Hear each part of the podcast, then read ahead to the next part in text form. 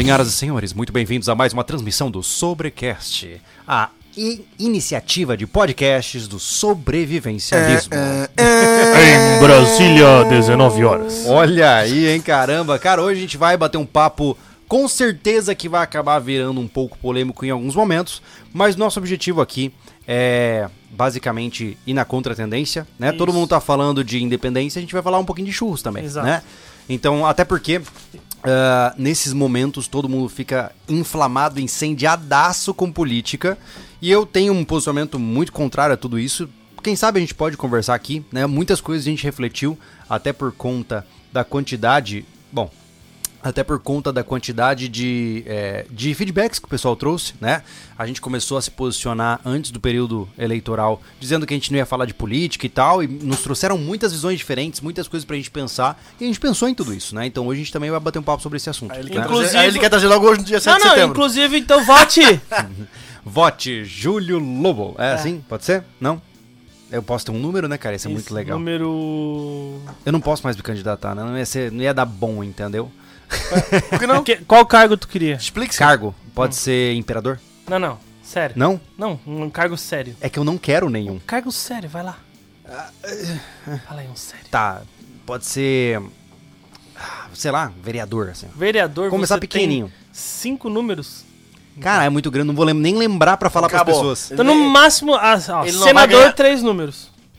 Tá, Já tá um ficou pouco- melhor. É. Não, vai ter que ser presidente, né? Só dois, é fácil de decorar. Ou É. o governador, né? Aí, ou o ótimo. prefeito. Prefeito também. Hum. Cara, se não perfeito. Ele não consegue fazer eleição se ele não lembra o número. Não dá. Júlio, que, qual que é o seu número pra eu votar? Não, É o- vou pegar aqui na colinha. O problema do Júlio Vou pegar o ser... santinho. O problema de ser político assim é que ele vai bem, pô. Ele esquece tudo que ele promete. Exatamente. Já começa na frente. cara, é a segunda de hoje, você tá vendo, né? Tá ligado, né? Desce moral, criatura. Cara, o bicho vai pegar, cara. O bicho vai pegar aqui, eu vou rodar a baiana, cara. Tô nem aí. Gente, é, então, tudo de boa, tá? Eu sei que vai ter gente, hora ou outra, quando a gente começar nos assuntos mais espinhosos aqui, vai ter uns caras alucinando no chat. Cara, sabe o seguinte, é, eu posso até não concordar com o que você defende, mas eu não quero de maneira nenhuma proibir que você viva a sua vida do jeito que você quiser. Então, se por acaso houverem ofensas desnecessárias no chat, o dedo do banimento vai comer solto. É, né? olha só, Simplesmente- O ah. dedo do A julgamento. amante do anjo já veio aqui falando: se o sobrevivencialismo fosse uma democracia, o Thiago seria o Xandão, líder do STF. Fica Ave censurando meus superchats picantes sobre o Andinho. Ele não tá errado. Ele não tá errado. Esse cara sabe até meu apelido de criança ainda. Olha aí. Andinho, Ih, Andinho. caraca, Alguém vai. muito próximo. Ô, vai, irmão, eu vai. acho que eu sei quem é. Continua o culto que vai dar problema se eu descobrir. Mas tá olha só, ameaça- você Isso é viu? ameaça. Pô, esse podcast era Se pra ser de boa. ameaça, vamos Posso ler aqui, discutir, ó. posso falar alguma besteira, só isso? Mas olha só, é... eu tô dizendo isso aqui porque, gente. Ah, mas ai, cadê? Vocês vão censurar quem pensa diferente? Não, não é isso, cara. Você não entra na casa, sei lá, da sua avó e começa a falar palavrão na sala, não é? Então, a mesma coisa aqui, né? Então, como a gente não fala palavrão aqui pra você, a gente espera que você também se comporte como uma pessoa educada e civilizada no nosso nos nossos chats, tá? Se você ir pro outro lado, pode ir, tá tudo bem, a gente vai te bloquear e você não tem mais voz aqui dentro da nossa sala, entre aspas, né? Na nossa casinha de amor. É, não adianta vir com a palavra do estilo pastor querendo converter que não é, não, hoje. não cola. Hoje não é dia Não. disso. Não é dia. A gente tá aqui com Solta uma a opinião e não inclusive, ofenda. Eu quero agradecer publicamente a cerveja Faroeste. Olha aí. West. Ah, o pessoal tem essa marca conhecida como Faroeste, é uma cerveja que surgiu agora em 2018. Beer. E eles mandaram pra gente. Eles são da onde, você sabe, Thiago? Itajaí. Aí, são de Itajaí. Eles mandaram pra gente ali um engradadinho com várias cervejas diferentes. Muito obrigado, parabéns pela cerveja, muito gostosa. É o que nós vamos tomar durante o podcast de hoje. Muito legal. E, é claro, antes da gente começar aí as loucuragens de bate-papo, a gente tem que agradecer também a todos vocês que estão aqui, todos os nossos apoiadores do canal que estão aí também, inclusive vocês inscritos que se tornaram membros, isso é muito legal. Aos assinantes do nosso portal também que estão aqui. Inclusive o portal agora, cara, tá na beiradinha de começar a ter uma área de textos autorais fantástica. Tá. Né? O portal tá crescendo muito. Tem o ranking agora lá pro pessoal competir, quem, quem comenta, Vocês quem assiste. que mais interage dentro do portal é ranqueado agora? Isso vale tudo, ver vídeo, comentar. Você é, tem XP. Enfim, tem Total. XP. É, o É, cara o vai negócio virou um farmando. jogo, cara. Você pode, ó, você competição, né? pode- Exato, você Competição. pode fazer Isso, de competição, tudo. Júnior. Competição é saudável. Competição Isso, saudável. Competição saudável. Você pode fazer, ó. Estimula vai a vitória. vai comentar, vai ganhar XP, vai ver vídeo. Cada vez você ganha mais XP e tudo pra você ser seu eterno segundo colocado. É. Porque ocultamente existe um primeiro. Exato. intocável. Existe o verdadeiro ranking. O cara que Exatamente. vê cada vídeo várias vezes. Exato. Ai, ai, o, o elemento X. Mas, gente, muito obrigado por todos vocês estarem aí, por ah, apostarem na nossa, no nosso trabalho. Confesso que eu estou um pouco entristecido hoje. Ah, nós fizemos um vídeo muito legal ontem sobre purificação de prata. E não sei, eu não sei se é um negócio que talvez esteja fora do interesse das pessoas, né? No entanto, é, eu achei fascinante. Como interesse científico, é muito legal aquilo ali, cara. O cara derreter um negócio, virar outro. Eu achei muito legal, mas o vídeo foi péssimo, né? A maioria das pessoas não curtiu, não compartilhou. É uma pena, né? Isso, infelizmente, acaba prejudicando quem gostou do vídeo, porque a gente não faz mais vídeos desse tipo, né?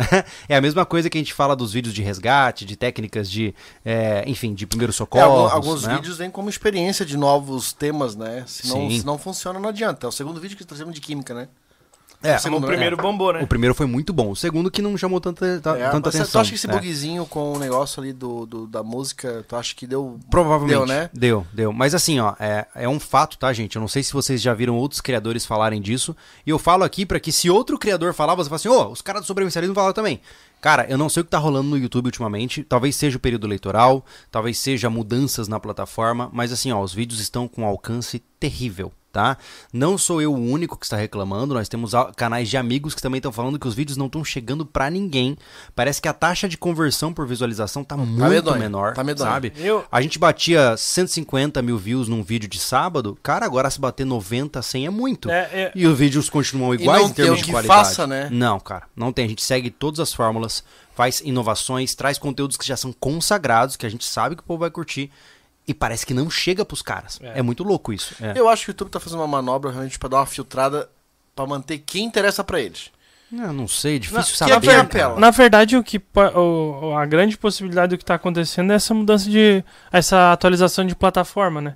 Pode estar bugando essa entrega. Talvez, Entendeu? talvez. Porque eu não acredito tanto que o YouTube ia fazer uma. Com vontade de não entregar vídeos, né?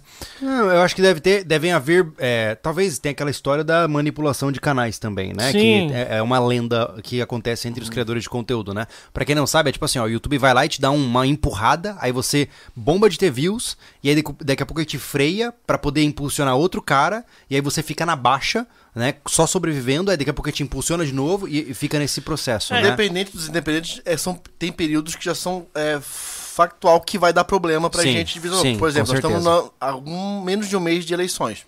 É Sim, um- e tem o fator comportamental, né? O cara quer ver sobre as eleições, ele não quer ver purificação Então, de por prata, isso mesmo, né? É, né? Aí, logo depois das eleições, vem o quê? Copa do Mundo. Uma mansa todo É, mundo. É. Né? Tá todo mundo inflamado das eleições. Alguém, aí- peraí, joga no chat aí. Alguém ainda liga pra futebol? É, de verdade Cara, mesmo, assim, ainda- ó. Alguém aí no chat, 500 e poucas pessoas, ainda Cara, tá acompanha a Copa? Tá falando com, com uma. Como é que é? Um Não, amor eu- nacional. assim, ó, eu só quero saber porque ao longo da- do meu crescimento de vida, eu vi uma cidade que antes ficava 100% parada quando tinha jogo do Brasil, pra uma cidade que não, Mas- não, não tinha mais nada de Mas até visível. mesmo essa pesquisa entre 600 pessoas Não é é nada. enviesada, Eu pô. sei que é irrelevante, é não, só uma é enviesada. O que acontece? Eles estão no mesmo pensamento, por É. exemplo. Entendeu? E, só pra terminar, uma estatística que todo ano acontece com a gente, ó. Eleição, Copa do Mundo, férias de fim de ano. Uhum, é verdade. Tá? É uma Ainda mais esse ordem, ano, é. 100% é, fora a pandemia.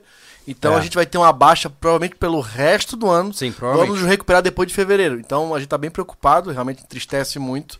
É né? porque o nosso trabalho é bem complexo. o nosso né? trabalho ele continua igual, porém a receita tuf. É. Tá ligado? Então nesse momento as curtidas são interessantes, Não, né? não, É. é, o que acontece é o seguinte, o que, eu, o que eu ouço bastante o pessoal falar, eu leio bastante, né? Nos comentários e agora aqui no chat que bombou que depois da dúvida do Júlio, então não dá pra... Mas o que acontece? Ah, o cara falando aqui, o cara que acompanha podcast, falando, ah, eu não recebi o vídeo. Ah, sim. Cara, é, sinceramente, se você curte nosso canal, ajuda lá, dá uma olhadinha no canal, faz um tour. Tu não precisa olhar todo dia. Olha, pega uma, Sabe- um- um- uma espera uma semana e vê os vídeos da Mas semana. tu sabe que eu acho isso um, um fenômeno interessante. O que é? Desse negócio do pessoal esperar pelo sininho, cara. Pela notificação. Pô, né? você assina Ah. a Netflix. A Netflix te avisa que entrou filme É, novo. eu particularmente- Você vai lá dar uma olhada, ver o que, que entrou. Vai nos lançamentos, Ah, em é, alta. eu não digo que é obrigação, mas se tu gosta do conteúdo, dá uma É, passada no assim, canal. Isso, se É. gosta, vai lá. Eu tenho três ou quatro canais que eu assisto assiduamente, né? E eu sei as datas de postagens desses canais. Então eu entro no canal pra conferir os, os vídeos, porque eu lembro do canal, entendeu? É, eu se fico fosse, esperando se um... fosse esporádico os lançamentos, né? Eles têm data e hora Fixa, certa. exatamente, Ô, é. isso é criterioso, não É falha, porque é programado, não tem como falhar. É verdade, é né? Se verdade. você der pau no YouTube. É aquela coisa aqui, ó, no sobrevivencialismo. Toda terça tem às 8h30 da manhã exatos um lançamento de vídeo. Toda quarta, às 19 horas, tem podcast ao vivo. Toda quinta, às 8h30 da manhã, tem lançamento de vídeo. Todo sábado, às 20 tem estreia. É esse o calendário, não muda, tá assim há sei lá quanto tempo já, mais de ano. tá mais né? de ano, cara. É. Então assim, mas enfim, eu não tô aqui pra reclamar, só estou comentando com vocês isso, tá? Pra que vocês saibam o que anda rolando também no, no backstage aqui de criação. Mas ainda assim, vocês têm nos apoiado muito, eu agradeço profundamente. A última live no Rancho foi muito legal, né? Pra quem não viu, né, eu sei que tem gente que não acompanha as nossas outras mídias, tá? Vocês viram que vocês fizeram uma contribuição lá pra que eu pudesse comprar um instrumento musical, né? Tem mostrado aqui, né? Pois é, poderia ter deixado aqui. Comprei, tá? Eu não pude comprar o violão, mas eu comprei um banjo country e comprei um violino. E agora eu tô aprendendo a tocar esses instrumentos pra poder brincar um pouquinho com eles ah, no momento que for conveniente. Então, obrigado de coração a todos que ajudaram nessa jornada aí, tá? Além disso, muito obrigado a todas as marcas que estão conosco. né? Nós temos marcas que estão conosco há um bom tempo. Cara, se vocês não estão sabendo disso, meu Deus, né? Porque a gente fala com frequência, né? A primeira marca que eu queria só ressaltar aqui pra vocês, cara, a Invictus tá aí com a gente direto. Nós estamos há quase cinco anos com eles, né? Uma marca de equipamentos táticos com vestimentas boas demais, mochilas boas demais. Inclusive agora lançaram uma linha de cutelaria artesanal muito legal, Top. tá? Todo eu sei, eu- a gente já falou até pessoalmente aqui com os proprietários da Invictus, que a gente sabe que a linha de cutelaria da Invictus era muito criticada, principalmente por quem curte cutelaria. E Nós- os caras Nós éramos os próprios a Sim, criticar ele. e os né? caras responderam isso e criaram uma linha de cutelaria artesanal padrão, coisa É, linda, A Invictus, sabe? pessoal, para informações aí, eles estão cada vez trazendo mais a produção para eles. Eles mesmos produzindo, tá? A Invictus Uhum. É. tá passando por uma fase de mudança. De nacionalização, né? E isso, na É. nacionalização de todos os produtos deles está muito legal. Já era com muita qualidade, agora que vai ficar sobre a vista deles, né? Vai Ah, melhorar. vai melhorar. É. Invictus está com a gente há bastante tempo, como o Júlio falou. Já ajudou da época da outra loja, com materiais em troca de, de, de, de, de- publicação e tudo mais. E agora continuou com a gente aí. Sim. Pra quem é do mundo tático, desde o teu dia a dia, se quiser se vestir, todos os equipamentos para levar para um clube de tiro, Tudo. eles completaram agora com chave de ouro. Assim, ó, Então, da vestimenta tática casual Aham. até as vestimentas Cara, de guerra. eles estão com caras- todo o equipamento de acessórios pra cinta, É. né? Porque quer ficar todo tático, assim, com vários carregadores e tudo mais, coldres, tanto pra velado quanto extensivo, óculos, protetor auricular, que eu esqueço o nome, Abafador. abafador. eu sempre boto protetor auricular, que não deixa de ser um EPI. Não, tá enfim. certo, é. E eletrônico. Então, assim, ó, cara, completinho, sai um soldado da loja É verdade, é verdade. Eu queria fazer um anúncio importante para os amigos que acompanham o Rancho, tá? Para quem gosta do Rancho SV. Nós fizemos como um teste e pelo visto vai acabar ficando Vai. Por, por tempo indeterminado. Eu sei que vocês têm uma. Alguns de vocês têm quase que uma pira de ver as coisas acontecendo o tempo todo, né? Então, o que, que nós fizemos? Nós construímos uma estrutura para ter lives 24/7 no Rancho SV. Sim, neste momento, enquanto conversamos, tem uma live que já está há três dias rodando em duas câmeras de segurança no Rancho SV. Então, se você procurar no YouTube aí depois, não sai agora, Rancho SV, você vai achar um canal do Rancho SV, que tem até o nosso, a nossa logo ali na, na- enfim, na capa, e ele vai estar ao vivo. Lá você vai ter duas câmeras de segurança transmitindo o tempo todo, manhã, tarde, dia, noite, tem áudio, tá? E a proposta ali é deixar rodando para vocês acompanharem. Tem gente que tá usando até para som de dormir, porque o Eu cara ouve o som que, dos grilos. Na verdade, sabe? Júlio, o legal disso, tem gente que tá assistindo. Cara, nunca baixa de duas. Tem duas pessoas que são fiel. É. tá? Que fica acompanhando. É mais pelo som ambiente. Porque É. imagina, imagina que esse cara tá num prédio lá no meio de Sim. São Paulo e ouvindo som de grilo, É. de pássaro. É, muito legal. Ontem nós estávamos é, filmando lá no rancho, né? nós estávamos construindo, enfim, não vou dar spoilers aqui, estávamos construindo algo lá no rancho e a live captou a gente trabalhando também. Isso. Então os caras acompanharam a gravação acontecendo. A gente né? movimentou a câmera de propósito pra pegar a gente trabalhando e falando lá. Lembra das lives de trabalho que a gente fez ontem? Foi uma Isso, 2.0. Exatamente. O que então, aconteceu ontem vai ser mostrado estruturado num vídeo normal, como a gente trabalha, né? Com falas e tudo mais. É, a- eu acho Sim. que no final do mês, praticamente, né? praticamente final do mês. A É. gente tá com uma boa. Conseguimos dar uma alavancada nos vídeos pro mês inteiro. É, até porque, sai. como a gente tem a UDR se aproximando, né? A gente precisa ter alguns vídeos já gravados pra dar conta, né, cara? De, de focar em- nos projetos sem precisar ficar gravando tudo no desespero, Uhum. né? Mas, Out- outro, outro patrocinador muito. é, que tá com a gente há um bom tempo já, já tá passando acho que dos dois anos, se duvidar, a Palácio das Ferramentas. Já de cara largo o anúncio aqui que eles fizeram um kit. O, a gente fez um vídeo montando na plataforma deles um kit de ferramenta com um, um- um ki- ticket de 500 reais. E eles criaram uma aba dentro da- do site deles com aquele, exatamente aquele kit de ferramenta do sobrevivencialismo. Então, se você quiser adquirir o mesmo kit que eu montei, né, usando a- a- o site deles, tá lá. E eu vou trazer logo para vocês aqui no, no próximo podcast o, a renovação do cupom de descontos, tá? Que vai continuar. Eu pedi para eles, cara, deixa esse cupom rolando, que o pessoal gostou muito. Tem gente que comprou e postou que comprou com o cupom de desconto. Então, o nosso agradecimento à Praça das Ferramentas por acreditar na gente. Lança o cupom de desconto para nossos Sim. seguidores e eles atenderam, gostaram Ah, e vai continuar. Inclusive, a gente comentou sobre isso no Bateu Martelo, mas eu vou jogar aqui, tá? Se você quiser fazer um Pix para o Pix que fica aqui flutuando na minha cabeça hora ou outra, tem o Pix que é só do rancho, tá? O Pix do rancho ele serve para uma única meta a princípio, para você auxiliar o projeto do rancho, tá? E uma das nossas metas é aumentar o número de ângulos de câmeras lá da live. Então, se você quiser ajudar, fica à vontade, bota na mensagem para câmera, que a gente direciona para esse recurso, tá? Se você quiser ajudar, fica à vontade também. Ah, gente, cara, inclusive, devo enfatizar, tá, nos tempos atuais em que estamos, que o nosso último aí patrocinador grande aqui do nosso trabalho, que é a Morgantes Metais, eles estão à frente aí de toda a parte de negociação de metais preciosos, de joias, e os caras estão se destacando muito, tá? Vocês conhecem o Avelino, foi por, com ele que eu filmei o vídeo de ontem que saiu também. Então, se você tem buscado formas de reservar valor, faça, né? Eu vi recentemente, até compartilhei no- lá no Twitter, é, o real perdeu 80... Já vou aqui, ó. o real perdeu 85% do seu valor desde que foi criado. Que tal? 85%. Bah. Então, assim, é realmente uma, uma coisa absurda. Pelo, eu não vou lembrar o número exato, mas se eu não me engano, hoje você compra com 100 reais o que você comprava com 15 reais quando o real foi lançado. Uau. É, então, nós estamos com um papel moeda que está perdendo valor, né? Isso é o, é o comportamento convencional do papel moeda quando o Estado fica regulando a economia. Então, exato, quando o Estado imprime dinheiro, ele perde valor porque tem mais dinheiro no mercado. Uma das formas de você resistir a essa perda de valor, entre aspas, é você comprando produtos, insumos, mercadorias ou itens de valor que não são afetados por essa quebra né, de valor do papel moeda. Por exemplo, o ouro sempre vai ser o ouro. Né? O ouro, por exemplo, um grama de ouro é um grama de ouro, né? seja agora ou seja daqui a 10 mil anos.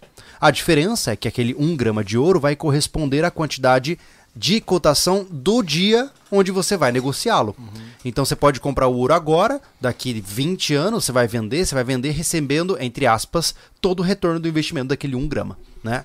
Então isso é muito interessante, se você quiser conhecer mais sobre metais preciosos, tem um podcast do Avelino aqui, e também tem o site deles que está na descrição. Fechou? Exato. Mas vamos lá, vamos bate- bater um papo primeiro. Quer falar os superchats pra gente só poder começar aí a, Ah, a treta? Não, vamos começar uma treta? Tem treta já? Ah, é que assim, é uma parada que, tá me- que realmente me incomoda e, e a gente, porque a gente trabalha pra caramba. Hum. Aí o cara vai comentar um negócio desse aqui, um tal do Thiago Ortiz veio aqui no chat falou assim: ah, assunto desse canal, tudo menos sobrevivencialismo. É, na Ligado? verdade, É o cara que não entende mesmo o que, É que que é assim, ó, sobrevivencialismo, É que sinceramente. assim, ó, eu, eu não sei, eu não vou soar de maneira rude aqui. O Thiago, se você não tiver saído deste canal até o dado momento, né? Ah, no sobrevivencialismo, a gente entendeu que sobrevivencialismo não é sobrevivência na selva, tá? Isso são coisas diferentes.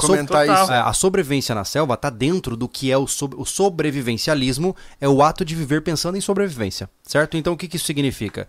Você vai abarcar dentro do sobrevivencialismo, desde, por exemplo, como transformar um sítio em uma propriedade auto- autossuficiente, técnicas de tiro, formas de controle emocional durante situações de emergência, é, reviews de equipamentos, aventura, trekking, ou seja, você tem toda uma ramificação enorme de situações que estão abarcadas dentro do sobrevivencialismo. Então, quando a gente está lá no rancho, por exemplo, batendo martelo, construindo alguma coisa, ah, é só um vlog.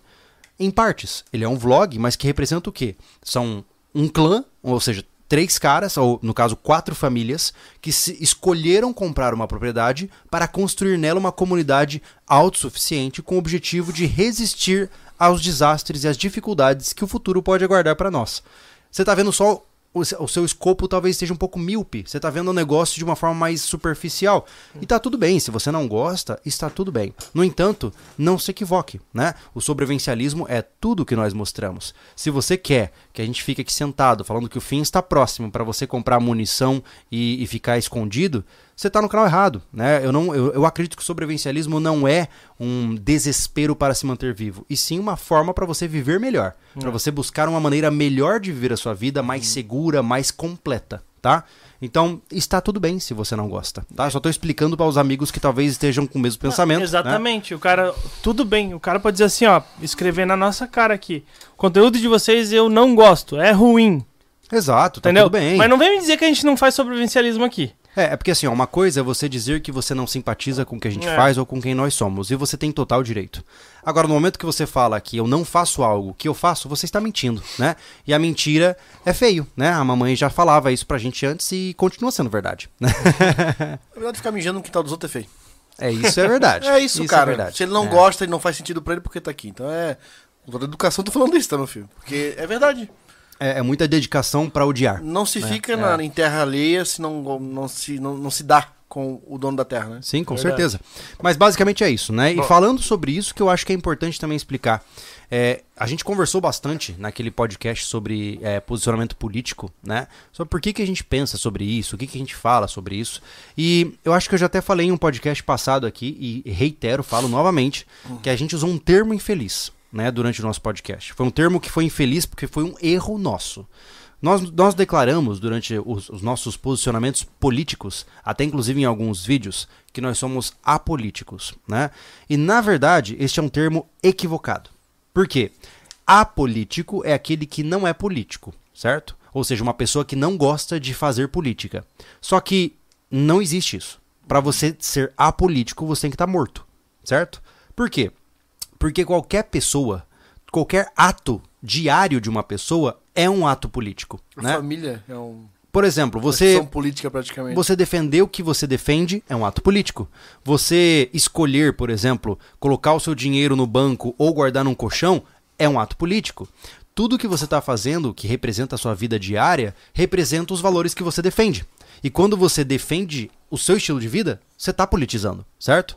Então, hoje em dia, todo mundo acha que política é ficar lá levantando bandeira e gritando, e não. Então, a grande confusão que, inclusive, nós fizemos é que nós não somos partidários. Ou seja, o sobrevivencialismo não faz política partidária. Nós somos extremamente politizados. E eu ouso dizer que grande parte daqueles que agora nos ouvem não sequer imaginam o quanto de política a gente faz aqui. Porque quando a gente faz um vídeo. Você já pensou, olha que ato, Anderson, extremamente rebelde. Eu vou estender isso. Partidária e, e de representativa. Como é que eu posso te classificar? Não re- e representativa. Nós não temos um representante. Hum, Nós não é fizemos. partidária.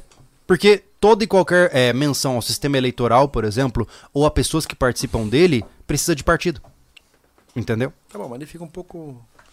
É generalista. É. É. Mas assim, nós não temos nem ídolos e nem partidos. Pronto. Certo? Ah, seja- mas o que eu ia dizer é o seguinte: Ah, Júlio, vocês não participam da política. Cara, você já pensou o quão rebelde é da nossa parte em um país com todo o corpo, grande parte do corpo político desarmamentista, a gente ensinar pessoas a manu- manusear armas no YouTube? Já pensou? Pensa comigo. Você tá num país, cara, onde durante duas décadas ensinaram pra você que segurar uma arma é uma coisa que só assassino faz. Só pessoas que querem fazer o mal. E aí aparece o Júlio lá, o Anderson, fazendo cursos, ensinando, mostrando o nosso treinamento pra você e pra mais 100 mil pessoas. Te ensinando como segurar uma pistola, como que você faz uma recarga, que arma comprar, como estocar munição. A gente tá ensinando isso num país onde todo o corpo de poder não deseja isso. Isso não é um ato político? Total. Verdade. Nós somos extremamente Total. politizados. Na hora que eu falo pra você que você tem que estocar comida porque eu, eu não confio na competência governamental, meu irmão, isso é quase um ato. é um ato ameaçador em relação ao Estado. Influencia entendeu? no comportamento de várias pessoas. é Muito, político. muito. Não é à toa que eu já fiz um vídeo aqui neste canal onde eu deixei claro é, que dentro das premissas do sobrevivencialismo não é um salto distante pensar que nós somos inimigos do Estado. Não é porque eu quero matar ninguém, não é nada disso, mas nós defendemos coisas que não são convenientes para o Estado. Né? Nós defendemos é, que você tenha uma arma, que você plante sua comida, que você viva a sua vida do seu jeito, desde que você não incomode ninguém. E tudo isso, cara, é um, nossa, é uma pedra no sapato dos legisladores e dos caras que querem enforçar leis para tomar a liberdade das pessoas. Então, o indivíduo que olha para mim e diz que eu não, não participo da política, ele é um completo ignorante né? Porque ele está olhando mais uma vez a partir de uma ótica míope em achar que fazer política é ficar defendendo candidatos. Uhum. E eu particularmente acho isso, meu Deus, para mim me dá três tipos de derrame pensar nessa situação, né? Mas o que, que vocês pensam sobre isso? Eu tô lendo o chat aqui, cara. é que o pessoal tá, confunde muito as questões, essas questões políticas, né? Uhum. Eu concordo. E eles estão eles aqui. Tem muita gente confundindo nacionalismo com patriotismo uhum. e política partidária. Entendi. Fica uma confusão danada isso aí. É, eu acho que na época que tu botou esse, esse nome, ô Júlio, a gente faltou pensar um pouco, né? É que a gente Porque, foi na hora, é, né? É. Eu acho que é, o julgamento que foi feito, o apontamento, enfim, qual é a palavra, não vai vir na minha cabeça agora, foi que nós, foi, quando falamos que era apolíticos, que nós não passava da política ativa, a política como a gente conhece. Sim, a da mídia. Da mídia, uhum. né? Enfim mas não que a gente era política a ponto de não, não viver a vida fazendo política, que foi tudo o que tu explicou agora. Sim. E eu concordo totalmente contigo, cara. A gente faz isso e há bastante tempo. É. Né? A gente só não deu um, um nome. É, que não tem outro nome pra dar também, Mas né? eu sinceramente é política, acho, jeito, Anderson, né? para mim os melhores professores são aqueles que não precisam se denominar como professores. É, a gente aprende mais quando a gente não sabe que está numa sala de aula. Então, se eu chegasse em todos os vídeos e falasse assim: Olá, eu sou o Juro Lobo, eu vou ensinar você a derrubar o Estado. Tipo, eu não preciso fazer isso. Entendeu? Não é o meu interesse. Agora, se sem querer, depois de alguns anos acompanhando o sobrevivencialismo, o cara tem uma oficininha em casa, tem alguma comida estocada, já começou a comprar sua própria arma, esse cara, de certa forma, aprendeu habilidades muito mais importantes do que ele talvez tenha aprendido nas últimas décadas. Uhum. Olha que legal. E eu não precisei falar que eu estou professorando ou militando alguma coisa, né? Então, a nossa forma de trabalho ela é insidiosa. A gente vai comendo pelas beiradas. Porque eu realmente acho que a solução para este país é o indivíduo, não é o coletivo. Porque não adianta criar, tentar criar um país forte quando as pessoas são fracas né? É como eu falei, eu tive até uma pequena treta com um rapaz no Twitter. Não lembro, acho que é Ayrton, né? o nome dele. Acho que é isso. E ele. E, e assim, eu deixei claro que eu falei que as coisas estão feias, lá, lá. Eu falei assim, ah, aí ele replicou um comentário meu dizendo assim, ah, então fica caladinho quando tomarem suas armas, fica caladinho quando não sei o que, não sei o que, dessa forma. Hum. E eu falei pra ele, cara, se você sequer é, é capaz de respeitar uma opinião sem querer me calar e me silenciar, uhum. não é você que vai construir um país melhor. Aí ele, ah, mas você ficou ofendido, tá sensível? Não. No momento que você fala para eu ficar caladinho, você está querendo fechar a minha boca para que eu não fale mais, coisa do que você não é capaz de fazer. Então, sabe o que eu percebo? É que houve uma vulgarização tão grande do discurso humano, houve uma vulgarização tão pesada dos posicionamentos, do que é o certo e o que é errado, que as pessoas falam sem pensar, cara. Cada palavra que a gente usa é uma flecha tirada. Se eu me posicionar com uma palavra errada aqui, que pode ser tirada de contexto é uma arma contra o meu inimigo.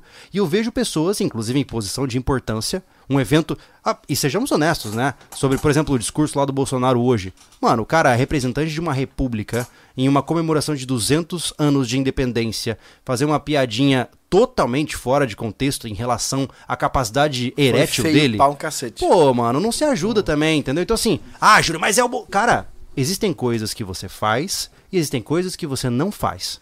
Você não faz piadas sugestivas ao, seus, ao seu pênis em uma comemoração de 200 anos. Você não faz. Ah, mas é. Não, cara, é falta de decoro, é falta de educação. Ah, Júlio, então você é do PT? Não, também não gosto de nenhum deles. Só que o ponto que eu falo é: a política partidária chega a um ponto onde as pessoas ficam tão cegas que elas relevam as coisas e passam a mão no errado. O problema hoje, na minha visão, é que o Brasil ainda encara a política como futebol. Hum. Então, assim, ah mas, ah, mas ele vai salvar o país, então ele pode fazer isso. Não, ele não pode fazer isso. E ele não manda em mim, ele é meu funcionário. Então, é, é, anda na linha, pô. Entendeu? Beleza, sua intenção é boa, mas para de vacilar. Sabe? São essas coisas que eu não vejo acontecendo e me preocupam, cara. Porque fica um monte de mongo ali, ó, batendo palma sem nem pensar. É o grande, sabe? o grande problema que eu vejo na, na minha opinião, que só representa a minha opinião, Uhum. é o seguinte: antes era alheio a isso, na maioria. Porque o que acontece? O que, o que mostrou mais esse discurso foi a internet. Não tem Sim, discussão. claro, com certeza. Entendeu? Com certeza. Antes você vivia sua vida tranquilo tal. Hoje tem voz, cada absurdo, e até eu sou um babaca, tenho voz, entendeu? Uhum. Então, antes não, não- tu não sabia disso. E depois que, que deixou isso mais elucidado pra, pra fala, virou uma dicotomia, entendeu? Sim, Ou tu é um extremo ou tu é outro. exatamente. E, cara, quando tu fala que tu não é nenhum dos extremos, aí o cara vai lá e diz, ah, tu tá em cima do muro como se você fosse é isento. ofensivo. É, isentão. É. Aí disse, cara, cadê o bom senso? O bom senso foi O pascucuia. problema é que a É. internet ela te, ela te coloca nessa posição que tem que se expor, né? Escolher um lado, escolher uma posição, Sim. ter voz e falar. É, e existe um Entendeu? fenômeno chamado conformidade social, que é a necessidade humana de tentar fazer parte de alguma coisa. O que, que acontece? É, um dos maiores medos do ser humano é se sentir excluído e rejeitado. Então tem muita gente que, mesmo que sem pensar, entra no bonde pra falar das mesmas coisas que todo mundo fala pro cara não se sentir sozinho. E aí é só mais um na massa de manobra. Porque não interessa é direita ou esquerda. As posições, o certo e errado, as estratégias continuam valendo. Né? Então é, é extremamente importante entender que, sim, os candidatos estão lá falando um monte de coisa, mas é como eu tô te dizendo, a, a última vez que eu fiz isso, cara, deu bom e eu achei bem legal. O que, que eu fiz? Eu imprimi os dois planos de governo do segundo turno, na época era o Bolsonaro e o Haddad, e eu li os dois planos fazendo uma análise pessoal do que seria interessante pra mim, né? E eu não vejo ninguém falando disso, cara. Cê- ninguém fala de que baixou o plano de governo do Bolsonaro atual, ninguém fala que baixou o plano de governo do Lula. É só discurso, é só blá blá blá. Sabe? Eu quero ver estratégia. Acusação ver... e defesa. Virou isso. Assim, ó, eu preciso Virou ver. isso. Eu quero ver o que, que você vai apresentar pra mim, pô. Só tá falando, falando, falando, falando. Me dá um planejamento estratégico do que vai acontecer nesse país. Agora fica. "É, é, é, é", Enche o saco, sabe? E, e esse tipo de discurso comovido e emocionado pega só o incauto, pega só a pessoa que tá vazia de conteúdo. Então, é, eu particularmente, assim, cara, eu, eu, eu ando muito cansado com essas histórias, porque, pô, mano, é- existe uma. Sabe quando você vê algo tão absurdo que você nem consegue definir por, por que você tá tão indignado? Porque é tanta coisa errada que você não consegue nem saber por onde começar. E essa é a minha visão, né? Até antes do podcast, né, a gente tava vendo sobre, por exemplo, coisa simples, cara. Nós, nosso país, né, ele falhou no simples, né? Ah, a gente não aprendeu isso, mas, por exemplo, né, vestir uma bandeira nacional é contravenção penal. Usar uma bandeira como acessório de venda é contravenção penal. Bom, mas a, a gente não, não vai nem disso. Ó, o que acontece? O cara fala, o cara se acha patriota porque ele vai pra rua fazer bagunça, tá? Basicamente tá assim. Eu tô generalizando? Sim. Tô. Tô Sim. cometo várias falhas, porque quem tá falando aqui sou eu, né? Sim. Pra um monte dar opinião. Não, e saiba que assim, ó, quem, quem tá alucinado vai falar agora que nós somos comunistas, É, petistas, exato, ou seja lá cara. qual rótulo Mas ele tu, vai- tu É. se acha patriota porque tu vai fazer baderna na rua, tá ligado? E aí tu pega a bandeira nacional, que é o poder máximo uma- da, daqui dessa pátria, e usa ela como um poncho. É, é totalmente Entendeu? equivocado. Eu entendo que sem, a... querer, sem querer, tu tropeça nela. Tu tem certeza que tu é patriota? Não, É- cara, é- tu é não porque- sabe o que é patriotismo. É porque o problema principal está. Existe uma falta é, nos princípios de respeito. Quando você respeita alguma coisa muito, você sequer consegue tocar nela. Você a, a olha em distância e fica, cara, que fantástico. É isso que você diz quando você respeita alguma coisa. Por exemplo, você vai. um- Uma pessoa que seja católica, por exemplo, vai numa igreja e tem um baita de um, sei lá, um Jesus Cristo lá. Você fica é, quase que é, em êxtase, pensando, nossa, olha que coisa maravilhosa. Eu estou vendo de longe, eu não vou lá tocar e carregar pra mim. E, e, entre aspas, vulgarizar aquela imagem. Né? Então, o que eu vejo é que existe uma confusão entre emoção e princípios básicos. Ah, Júlio, mas um- uma pessoa enrolada na bandeira demonstra que ela ama o país. Não, beleza, pode demonstrar a emoção dela, mas ela ainda assim está desrespeitando um símbolo. É. Né? É, voltando aqui, o cara ficou. O Brasil Peppers, ele tá. Uhum. Ferrenho. Tá sendo retido automaticamente as suas mensagens porque você tá fazendo besteira, entendeu? Tá fa- É, assim, ó, xingando. você, não quando- tem, você não tem como dialogar conosco, entendeu? É quando você xinga, o YouTube Você retém seus não tá aparecendo nada que você escreve. Eu só tô dando um- esse palco pra ti agora pra te dizer que você tá sendo insignificante pro resto do chat. É. É, então, assim, ó, eu tô, dizendo, eu tô dizendo isso porque eu quero ofender alguém nesse processo? Não. Eu sei que quem tá lá, quem hoje tá cansado, passou o dia inteiro lá na rua comemorando, vai se sentir ofendido? Provavelmente. Mas entenda que meu objetivo aqui não é ofender você. Eu só quero que tenha fundamento nas suas ações, tenha pilares sólidos nas suas, na sua, na- nas suas escolhas e nos seus atos. Porque, cara, é muito fácil ser chamado de hipócrita. É muito fácil. Entendeu? Se você tá com a bandeira em formato de poncho, ela escorrega do teu, do teu ombro e sem querer se dar uma pisada nela, é crime federal, 2 a 4 anos de reclusão. Olha que loucura do que nós estamos falando. E eu não vou nem falar do aspecto de crime, mas é, se você ama tanto o seu país, por que prostituir tanto a imagem dele? Eu vou contar uma história pra vocês de, de patriotismo que a gente assistiu num curso que a gente fez e foi muito interessante. A gente ficou primeiramente sem saber, mas logo de logo de logo em seguida a gente entendeu. A gente fez um curso, tá? No, estado vizinho aí, onde a gente tava com com o Mac, Ah, com boa. Mac, com Mac no curso, era um curso de de de, de, de como é que é? De, de, de VCQB, né? De combate veicular. E ele estava extremamente incomodado com a bandeira que estava no barranco Estava Ele- rasgada. ela tava meio rasgada, porque ela tava ali um bom tempo tremulando já, né? E era uma bandeira bem simples, assim, ela, ela iria partir fácil. Sabe aquela bandeira de nylon, né? Sim. Ele tava extremamente incomodado e no momento que deu uma pausa do instrutor, que era um grego que, tava, que veio aqui explicar, ele, ele teve que ser traduzido o curso inteiro, foi dois dias de curso, né? Pra uma turma mais avançada, pra uma turma mais iniciante. Ele... Ele, a gente tava no primeiro dia só cobrindo, a gente participou da venda no outro dia, e ele foi lá, tirou a bandeira, dobrou e devolveu, acho que pro- Não, ele guardou no bolso, pô. ele guardou no bolso. É. Ele fez isso, não falou com ninguém, cara. É. Ele simplesmente dobrou a bandeira e, botou no bolso. e é interessante, Anderson, que existem pessoas que sequer vão entender do que nós estamos falando. Pode ter certeza absoluta que tem muita gente que está nos ouvindo agora. É, isso aí é frescura. Essa pessoa, ela tá tão distante de entender o que é o respeito à pátria que ela não consegue entender do que nós estamos falando. E eu entendo isso, mais uma vez. É, eu posso estar errado, tá? Eu nunca vou ser o dono da verdade e nem quero ser. Mas, como eu disse, existe o certo e existe o errado. Aquilo que você admira, você não vulgariza. Aquilo que você admira, você guarda as sete chaves no lugar mais importante da sua casa. Certo? Então, pra mim, é, o maior problema que nós temos hoje no nosso país é a incongruência. Aquilo que a gente já falou anteriormente aqui, né? O cara ele é patriota, ele vota no ciclano, falando tanto faz pra quem você acha que vai votar porque vai mudar o país, tá? Você fez o seu dever patriótico de eh, escolher o seu candidato e votar. Tudo bem.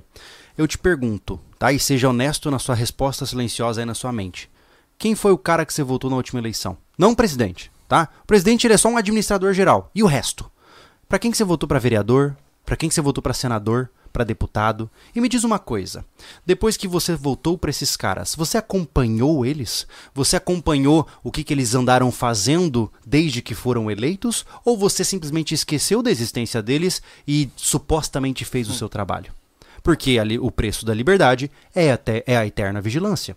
Então, não dá pra você dizer que é ativo politicamente se você acha que o seu trabalho político é apertar dois números, enter e aparecer hora ou outra em alguma manifestação. O seu trabalho político ele é muito mais silencioso e mais exigente. Você precisa acompanhar todos com quem.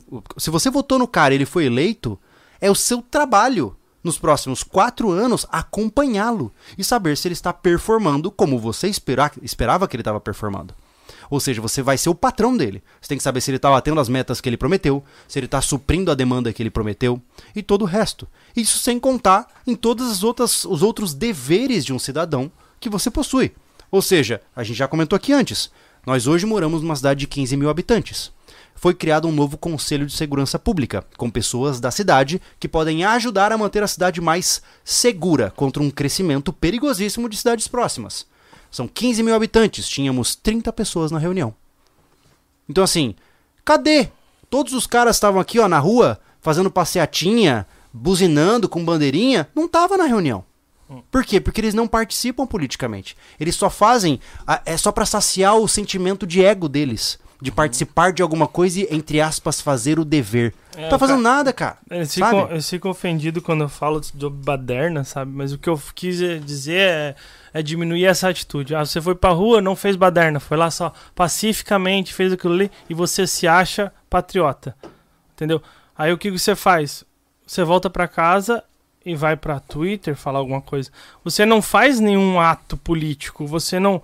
O que, o que a gente acredita que funciona, e é, basicamente é isso, é de baixo pra cima. Exatamente. Você tem que cuidar de baixo pra cima, não é de cima pra baixo, gente. Eu, você vai, olha só, são 5 mil e poucos municípios no Brasil, entendeu? Tu imagina 5 mil e poucas prefeituras, Ah, entendeu? Olha o gasto que isso dá. Olha o alcance que tem. Porque acontece? Você é muito mais atingível a sua atitude contra uma prefeitura do que contra o, o- o Distrito Federal. Exatamente. Entendeu? Você consegue é, fiscalizar uma prefeitura muito mais. Você tá ali do lado. Exatamente. Entendeu? Então, você vai ter que estar ativo nessa parte da educação, da segurança, da saúde, tudo dentro da tua cidade. Pra depois, quando isso aí estiver redondinho, você vai pra cima. Vai pro tua regi a micro-região, depois vai É. pro seu estado. E aí tu pensa em país, cara. É, claro que tem importância. A gente não, não, não nega a importância de qualquer eleição. Não, de maneira nenhuma. Não é- é, o a- pessoal- a, o pessoal tira uma- mentalidade dicotômica é o que você tá falando. Exato. Se eu tô dizendo que isso não é o mais importante, o cara fala que isso eu não presto pra pensar naquilo. Exato. Gente, é, a eleição de um presidente da república é importante. Claro que é importante. Se ele é o administrador, o CEO da empresa, ele é um, um dos mais importantes que nós temos que estar atentos. Mas isso não exclui o fato de que ele é só uma peça e este mecanismo possui inúmeras outras peças. Então, o que eu estou criticando aqui é a demasiada atenção na, no CEO e esquecer de todos os outros funcionários. Então, nós não. Cara, preste atenção, não vivemos em uma monarquia. Você não tá elegendo um rei, cara? Tem gente que acha que a gente tá elegendo um rei. Total. Ah, não, se o. a grande maioria, cara. É, se o Bolsonaro, se o Ciro, se o Lula, se, sei lá, qualquer um desses aí entrar no poder, acabou o problema. Não acabou nada. Não acabou nada. E quem manda nessa bagaça tá muito além de só o presidente. É um conjunto de forças com vários interesses diferentes. Então, é é isso que eu tô tentando explicar aqui. Não é, não é que eu diminua a importância de. Eu só me incomodo e me, me fico até quase que inflamado quando vejo esse reducionismo, sabe? Ah, não, mas é simples, é isso aqui, ó. Não, não é. Não é. Se fosse simples assim, cara, não tinha problema no país, pô. Entendeu? Solução simples para problema complexo dá sempre errado. Exatamente, cara. É a mesma coisa que eu falei, né, recentemente, lá na, numa live pessoal minha, sobre a questão da violência no país. É, o problema, pô, eu sou um armamentista. Eu, eu tenho arma, eu quero ter 800 armas. Se eu pudesse ter um tanque de guerra parado aqui fora, né, porque eu gosto. E ninguém precisa saber porquê e eu não tenho que dar satisfação pra ninguém. Mas, dizer que dar arma pra todo mundo acaba com a violência no país, não. Assim como é, não dar arma pra ninguém e investir na polícia também não acaba com a violência Não. no país. Quando nós falamos de violência neste país, nós estamos falando de um problema multifatorial, que vem de educação, que vem de segurança pública, que vem de segurança individual. Você tem tantas outras áreas envolvidas no processo que não há uma solução simples. E quando você começa a ver alguém oferecendo soluções simples para problemas complexos, você só tem duas opções a tomar ou julgá-lo como um burro que não sabe do que está falando, ou julgá-lo de mal intencionado, porque ele sabe e está te enganando. Essa é a minha visão. Sabe? Eu não consigo pensar de outra forma. Né? É. Mas enfim, é, é por isso, resumindo, tá? É por isso que eu ando meio cansadão dessas paradas. Porque tá tudo tão longe, cara. Ô, você aí que tá nos assistindo agora, tá? Eu sei que é um porre, né? É difícil, é cansativo, mas você já parou pra ler a Constituição Federal? Você já parou pra ler as cláusulas pétreas que regem o nosso país? Então, assim, se você sequer reconheceu qual é a nossa Constituição Federal atual, redida lá em 88, como é que você quer lutar por um país que você nem sabe qual é o rumo dele? Eu também, eu não concordo com a nossa Constituição Federal, mas ela é a bússola. É a partir dela que grande parte das decisões do rumo da nação partem. Então, assim, vamos começar pelo começo. Né? Vamos entender. Se hoje você tá aí balançando bandeira, seja qual bandeira, vermelha, amarela, verde, tanto faz. Se você tá balançando bandeira, mas você não sabe qual é a função de um vereador, qual é a função de um deputado, qual é a função de um senador, você tá pecando no básico, cara. Então, assim, é... e outra, se você tá pecando no básico, vão te pegar e te arrastar como hipócrita. Eu tenho certeza absoluta de quem pode estar reinando aí no chat, se o cara sentar aqui na minha frente, ele se desmantela inteiro. É, Porque ele não tem consegue, condições de sustentar, pô. Não consegue. Porque eu aqui, ó, o Júlio, isentão, que só fala porcaria, eu devorei toda essa desgraça dessa Constituição, entendi quais são os pontos principais que nos regem, sei como funciona o funcionamento dos poderes do nosso país. E você? Então, assim, por saber que eu decidi que eu não quero isso pra mim. Mas ao menos eu sei, entendeu? E, enfim, eu não sei se eu passei minha mensagem também, né? Esse assunto é difícil, né? Sempre vai ter alguém que não entendeu e sempre vai ter alguém que falou que a gente tem um discurso fraco. E esse alguém que acha que a gente tá errado e tem ideias melhores, a gente convida pra vir aqui com a Não, gente. ele não precisa nem vir E aqui, não- mas que mande pelo menos um feedback pra mim. Exato, assim como... cara. Fala uma coisa. Não vem, não chega assim e fala assim, ah, isentão. É que assim, ah, ó, tá em cima do muro. É que assim, ó, ajuda, me ajuda, É. entendeu? Me ajuda no sentido seguinte, quando a gente usou um termo infeliz de que somos apolíticos, vocês nos corrigiram, nos- não nos corrigiram? Eu repensei sobre isso, porque tem muita gente que acha que a gente não lê comentário, a gente lê, cara. Se você tem contra-argumentos que desbancam o meu discurso de agora, cara, fique à vontade pra colocar nos Exato. comentários fixos dessa postagem, manda um e-mail pra gente. Eu tô, eu, cara, eu tô super aberto aqui, descobrir. aqui a gente entendeu? fala como instituição sobrevivencialismo, mas são opiniões de pessoas físicas. É, não pô, não total. são especialistas em geopolítica. Total, cara, Entendeu? total. Mas Ah, assim, E a gente tá aberto. Ó, pior, o pior ignorante é aquele que não quer nem aprender. Não, né? cara, eu, eu, eu tenho certeza de que eu sou ignorante em grande parte do, do que existe neste planeta, Hum. né? Então, cara, me mostra onde é que tá meu erro, né? Mas de maneira lógica. Você dizer que eu sou burro, você não tá me ensinando nada, só tá é, ap- apontando um dedo, tipo, não muda nada assim, É. né? Então, nos ajude, né? Se nós somos tão incautos assim. Mas, cara, eu acho que é Superchat. legal isso. Vamos pro superchat até pra dar uma migrada de tópico. Uhum. O Thiago José, olá- oi galera linda e gasosa. Cadê meu café sobrevivencialista? Gasosa foi boa. Gasosa. O Thiago José que comentou no início ali que ele, que ele disse que tem um carro abandonado lá no. Ah, no rancho. tem, tem um carro abandonado, tem, né, tem, Anderson? Tem uma palha abandonada lá. Pois é. A gente trabalhou lá e choveu tanto, cara. Inclusive, eles vão ver no vídeo quando o vídeo sair. Pensa num dia encascado, né, cara? Naquele barro Pela chiclete. segunda vez a gente tá construindo algo pra UDR de chuva. É verdade, é Eita, verdade. É o karma. Carlos eh, comentou aqui. Não entendi. A medida de não poder votar armado não afeta a CAX, porque assim como trabalhar, você não pode votar no caminho do stand. Basicamente só afeta os policiais. Tá ok. Cara, assim, ó. É isso. é. É aquela história, mais uma vez. Eu não sei o que você faz na sua vida, mas tem umas paradas que é meio fitagem. Uhum. Entendeu? Pra mim, ah, eu vou lá com meu porte ostensivo só porque eu posso. Para, cara, só vai apertar os botões e ir embora, sabe? Para de fazer show de tudo. Aí, ah, eu acho. Na última eleição teve os caras com arma apertando o número com pistola. Para, né, cara? Fica feio, parece uma criancinha querendo se achar, cara. Vai, faz o seu trabalho, mano, sabe? Entra lá, vota e vaza. Tá tudo certo. Sabe? Tem uns caras que quer palco pra tudo. compara essas coisas àquela selfie da casa toda destruída e ele tirar, arrumar um cantinho e tirar foto feliz. É, tipo, beleza, você quer isso, tudo bem, mas. Sabe? Pra quê? Cara, quê? A vida, a vida virou fitagem, pô. É. Nossa, é muita fitagem, A cara. vida virou É fitagem. porque eu defendo a pátria. Tudo bem, cara. Você pode defender a pátria, mas vamos andar armado pra ir voltar, não tem nada a ver. Ah, é a mesma coisa, sei lá, eu querer, sei lá, ir de terno no parquinho levar minha filha pra brincar, só porque eu, eu defendo as vestimentas formais. Relaxa, tudo tem contexto, sabe? Aspira muito errada, mano. Ai, meu Deus. Vamos para o boliche de terno e gravata? cara. exatamente, exatamente. Zóio Barros, ainda vou assistir lá. Abraços. Eu acho que era sobre o Rancho SV. Slow Juicer Brasil mandou um, Olha aí. um superchat que não falou nada. Obrigado, meu amigo. Bom te ver aí também. Christian Held, vocês viram o logo do Censo 2022? Achei idêntico a de vocês. Nós estamos há dois anos recebendo essa logo. A gente tá recebendo Ah. isso de todos os lugares. Ó, assim, ó, eu vou te dizer, eu não, não sei é, que hora. eu Não sei de onde surgiu essa logo, não sei se ela já era usada antes Não. no censo. Não era usada. Não era. Mas assim, ó, me chamou a atenção. É, Até as ranhuras, né? é que assim, ó, se fosse os palitinhos só, massa. É. Mas, mano, ela é corroída igual o nosso risco, cara. Não, foi proposital. Ah, Foi proposital. a certeza absoluta me chapéu, incomoda. chapéu, chapéu de alumínio. Não, não, O- o- eu acho que o cara do marketing do, do censo é da SV. Bom, se o marketing for a nosso favor, tá valendo. É. Na verdade, assim, é uma baita Será- de uma desonra. Será né? que então eles vão colocar no censo que tem a quantidade de sobrevivencialistas que existem? Então, deixa Aí mas- tá errado, né?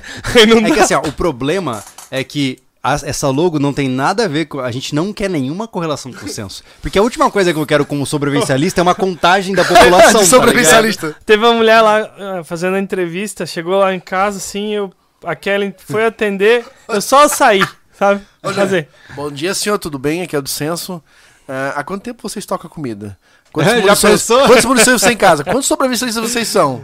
Eu sei, cara, é que assim, ó, Você tem um bunker? Não. Você tem uma torre pra dar pelado? Não. É... Opa, é do Thiago. Futuramente. É do Thiago. futuramente. É difícil, é como assim, eu nunca vou destratar a pessoa que tá só cumprindo o trabalho dela. Mas assim, eu sei que, ah, Júlio, você é um cabeça dura, porque isso vai ajudar nas políticas públicas da sua região pra direcionamento de verba, babá. Mano, eu não vou falar quanta gente mora comigo. Não vou. Cara, Não mas, interessa. mas é bizarro que na tua O casa. problema- Perguntar quantas pessoas moram, quantas TV tens em casa. Cara, É é, muito muito, louco, né? bizarro, É, pô. Na verdade é o seguinte, ah, uma coisa que a Kelly me falou é que tem menos perguntas Hum. e menos é, confirmação. Se eu falar que, sei lá, Pedro Álvares de Cabral é o meu filho que mora na casa também, Ah, ele não Ia não, ser não anotado. Exige, entendi, não exige comprovação. É, é estranho Entendi. porque... Se eu tá, falar que então- tem 40 pessoas que É, moram então comigo. pode, agora a partir de hoje tem 300 milhões no Brasil, tá ligado? Entendi. Hum. É, é como O eu falei, jeito- o- eu entendo eu não- pra que, que serve o censo. É. Eu, como pessoa física, Júlio falando, né, pai de família, não pre- prefiro não responder. Eu prefiro que o Estado não saiba quantas pessoas eu tenho na minha família. É, eu não, Entendeu? eu não, eu não entendo nada, tô dando só, só uma opinião do que, que eu vi ali na ent- aquela Sim, que sim. foi entrevistada. É, basicamente dá pra quem quiser zoar o negócio. Sim. E vai ter um que- monte, né? É, Vai ter um tem uma monte. casa grande, mora só duas pessoas, mas ele fala que mora 10, sabe? Eu E disse, aí você vai dá essa brecha. Eu não sei como funciona tecnicamente o censo ali, não, não sei. Uhum. Tá, mas Sou ignorante per- eu, perante eu, a isso. eu, né? eu sou mais ignorante aí, não. É pra que ele precisa bater na porta pra encher o É saco porque e o- a proposta Não, do é censo pra é entender a comprovação quantidade. física, Porque né? assim, ó, quantas pessoas sabe que. Como é que você sabe quantas pessoas tem nessa cidade? Ah. Você só vai saber com base no censo, certo? Tá. Por quê? Porque não tem como você saber quantas pessoas moram aqui. A não ser que alguém É passe só de pra porta em saber. porta. É só pra saber quantas pessoas moram na E pra cidade. saber a renda média da cidade. É, no ou seja, Brasil inteiro é, quantas pessoas. Qual, qual é a média de salário Ah, que tem tá, aqui na porque região. pra saber o número de pessoa, cara, o cartório entrega cada registro de nascimento, caramba. Mas tem a questão de renda, Tá, tem tá. a questão ponto, é, sim. de. Tem uma série de outros fatores. Eu entendo. Como eu tô dizendo, eu entendo. No entanto, eu não vou responder. É, porque assim, até falaram só, ah, só contar os CPFs, mas aí tem muito caso de gente que tá morta e tá recebendo auxílio Ih, ainda, cara. entendeu? É, É, Essa comprovação física se torna necessária para o Estado, sim. entendeu? É, eu só acho que não é muito eficaz, entendeu? É, eu imagino que, cara, deve ser muito difícil fazer uma contagem de estoque de 210 milhões, né? É, puta. Caramba. É muita vaca leiteira, né, pra cuidar. Ó, o Magnus mandou um superchat, da ilu- o superchat da ilusão. ah, já, Ele já falou até que, já. Thiago, você é o segundo. E Não. deu risadinha. Não, amigo, você está equivocado. Um dia ele descobre o easter egg. Exato. É. Um dia você descobrirá. É. O André Novelli. Invictus é top vestimenta, a vestimenta. Eles só poderiam fazer alguns tamanhos maiores. A calça Motion na, na faixa 54 e 56 faria sucesso. A galera que trabalha em obra carece de roupas boas. Legal, André? Verdade. É, a nova versão é a Motion, né? É, eu tô Cara, apaixonado pelas calças novas da Calça top, cara. É. É. Boa Mas de, de usar, repente- né? Será que- Leve, a É. elasticidade Se- muito boa. É, será que eles não têm tamanho grande? Não sei, ô, André, tem que vir no site da É. Invictus pra ver se eles têm, Ou né? se tá em falta? É, e se não tiver, a gente vai deixar uma sugestão lá pra eles também. Sim. Que é o ser. Extra G deles, é o Extra GG que tinha o maior número. É? né? Não sei, não tenho É, por ideia. número, né? É, a, 44, a Invictus, 46. nos- é, isso é uma coisinha que a gente sempre dá é, opiniões pra ele, que como a gente tem essa abertura em algumas reuniões, sobre algumas coisas que realmente são relevantes pro mercado. Uhum. Mas a Invictus tá com os números realmente bem justos, assim, ó. É, o- os números caíram muito. Pra ter noção, a coleção antiga deles, da- das primeiras Guardians, era 46 pra mim. Hoje, qualquer calça deles é 44. Olha só. Isso quer dizer o quê? Que os números vão terminar menores Uhum. no Extra G. Hum. Tá entendendo? Faz sentido. Mas aí pra comprar pela internet fica difícil. né? Uh, Mas eu acho que difícil. tem as Mas, medidas, é, tem que né? pegar as medidas. É, né? eu recomendo, André. Cara, aquela velha malandragem. Vai numa loja próxima de você, experimenta o maior número. Opa, e perde pelo B2B se tu quiser deles, né? É o B2B, né? Hum. Que é o. Compra na loja ou compra no site. Eu compro no site É. também, né? É a mesma coisa. É, A exatamente. diferença. Eles têm uma política de preço, tá? Isso aí já. Da época que nós tínhamos lojas É que, tabelado, que né? vendiam, a gente entrou nessa guerra da política de preço porque o, o ML tava avacalhando. Né? Uhum. Vendia muito barato. Então a gente pediu uma política de preço e a Invictus não pode vender muito abaixo das lojas. É, Na verdade, eu acho que a Invictus até joga um pouquinho pra cima para as então, lojas se tens, terem um- o, se tens uma folga. loja de repente perto de você, talvez compensa com o valor do frete da loja deles, do site, fica até no mesmo preço ou mais barato. É verdade, é verdade. Uhum. que mais nós temos aí, Thiago? O Guilherme mandou um superchat aqui falando que é pra, cam pra câmera, Slow TV, eu assisto direto, valeu. Valeu, Guilherme. Obrigado, cara. Guia de Armas mandou um superchat também. Valeu, meu amigo. Valeu. Nada. Carlos, por algum motivo eles se importam mais com maiores de 25 anos sem antecedentes portando armas que com criminosos foragidos e incorrigíveis. Ah, é a questão do. do Ah, é assim, ó, é, existem coisas que elas são tão. é, elas são tão absurdas em termos de definição que não tem nem por que debater mais. Entendeu? É. E, na verdade, isso te leva a uma conclusão. Né? Quando você vê que é, pessoas que têm que comprovar residência fixa, é, va- valor de trabalho, comprovar que trabalham, comprovar que são aptas te- fisicamente, são aptas psicologicamente. Cara, pessoas que passam por todo esse processo de documentação. Cara, CCAC é um inferno. É um inferno. Você vai ter que provar que você é inocente por várias vezes. Cara, se preocupar com um cara desse e ao mesmo tempo deixar o maluquete lá, de 18 anos, de boné de abarreta, que matou um ontem, sair da delegacia andando, não é que é injusto. É que te mostra uma estratégia. A pergunta não é por que isso acontece. A pergunta é o que está por trás disso. Porque entenda que neste país a ferramenta de maior controle social são a pobreza e também a violência. Criminalidade. Enquanto você tem criminalidade na sua região, você não tem como se importar com o que os vereadores, senadores, deputados e presidentes estão fazendo. Sacou? Então, enquanto você está preso num- na- nas questões mundanas, você não tem espaço para olhar para os colarinhos brancos. Então, é natural que a criminalidade em um país, ela não só tenha que é, continuar, como ela se amplie também.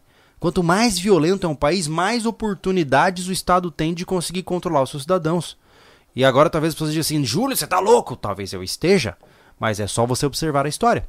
Um Estado, ele controla pelo medo e controla pela falsa prosperidade. É isso, né? Então, não é que é. Nossa, que absurdo isso. Que incompetente é o Estado. Muito pelo contrário, meu amigo. O Estado é extremamente competente.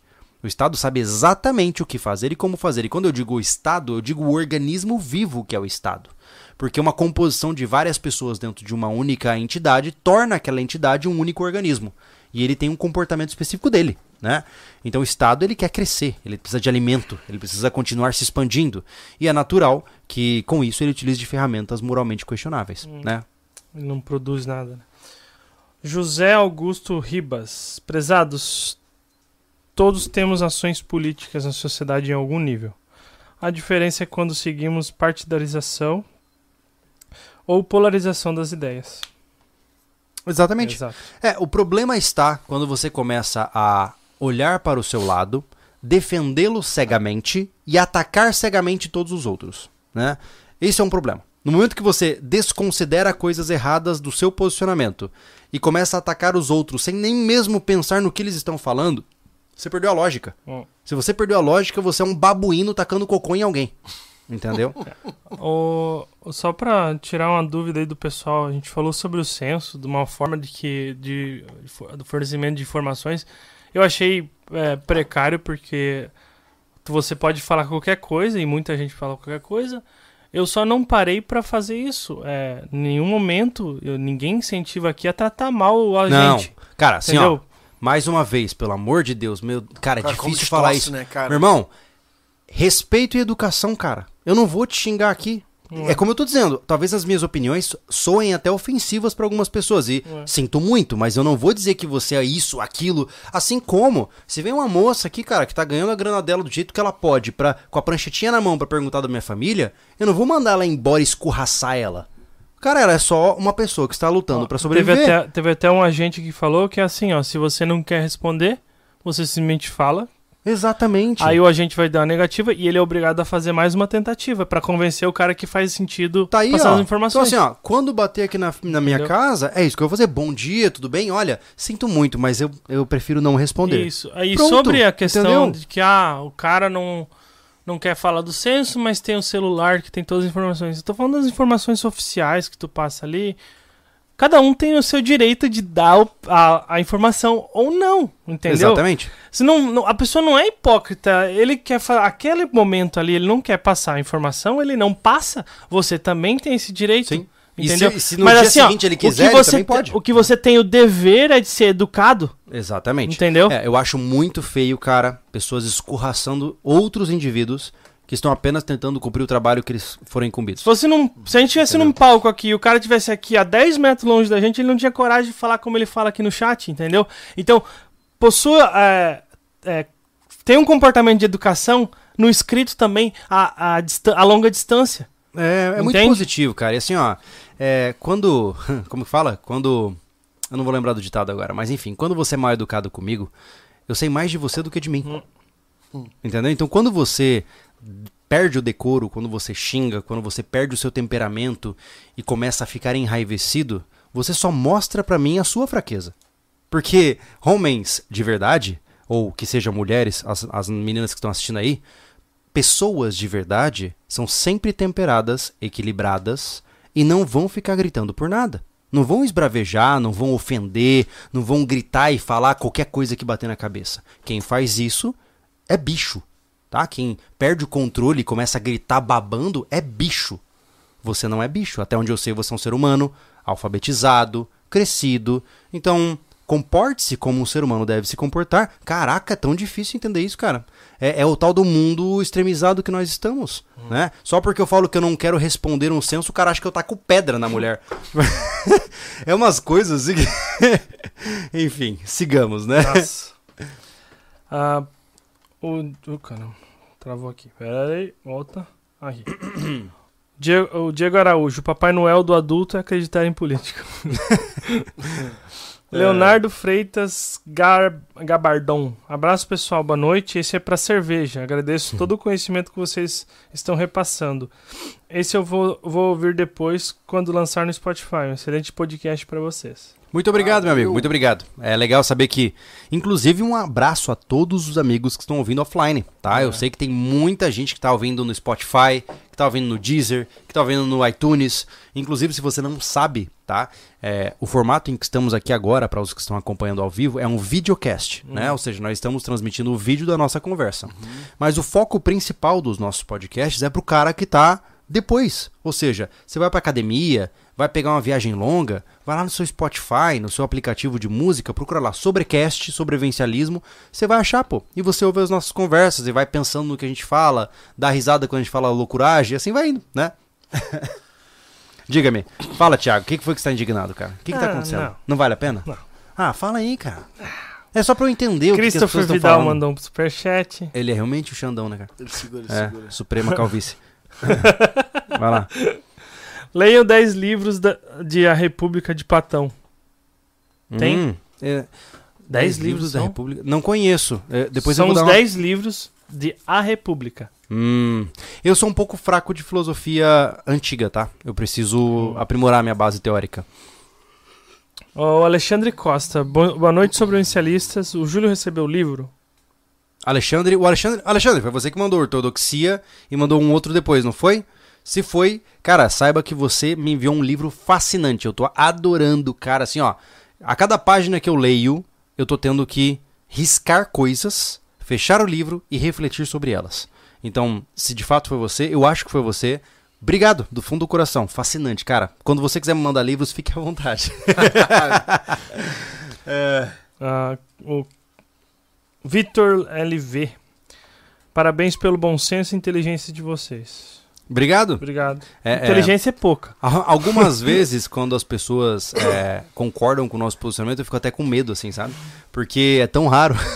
Ah, eu, eu tô aqui, eu tô cansado de falar, eu deixo o discurso pro Júlio, mas a gente conversa sobre os pensamentos juntos, né? Eu tenho essa liberdade de falar do jeito que eu penso aqui, eu não vou falar, não vou me arriscar a falar uma, uma, uma- besteira, uma palavra mal colocada, tu falou aí sobre o nosso do senso que a gente tá falando que a gente tá expulsando pessoas. Cara, hoje em dia, esse tipo de conversa na mesa é muito perigosa Ou né? O Júlio é o cara que aguenta a porrada porque ele tem argumento pra, pra bater.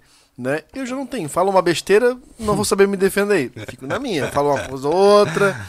É, política não é meu forte. Assim, ó, de, de discussão. Né? Eu, eu, eu, que eu converso, que eu entendo um pouco, é o que os guri conversam aqui.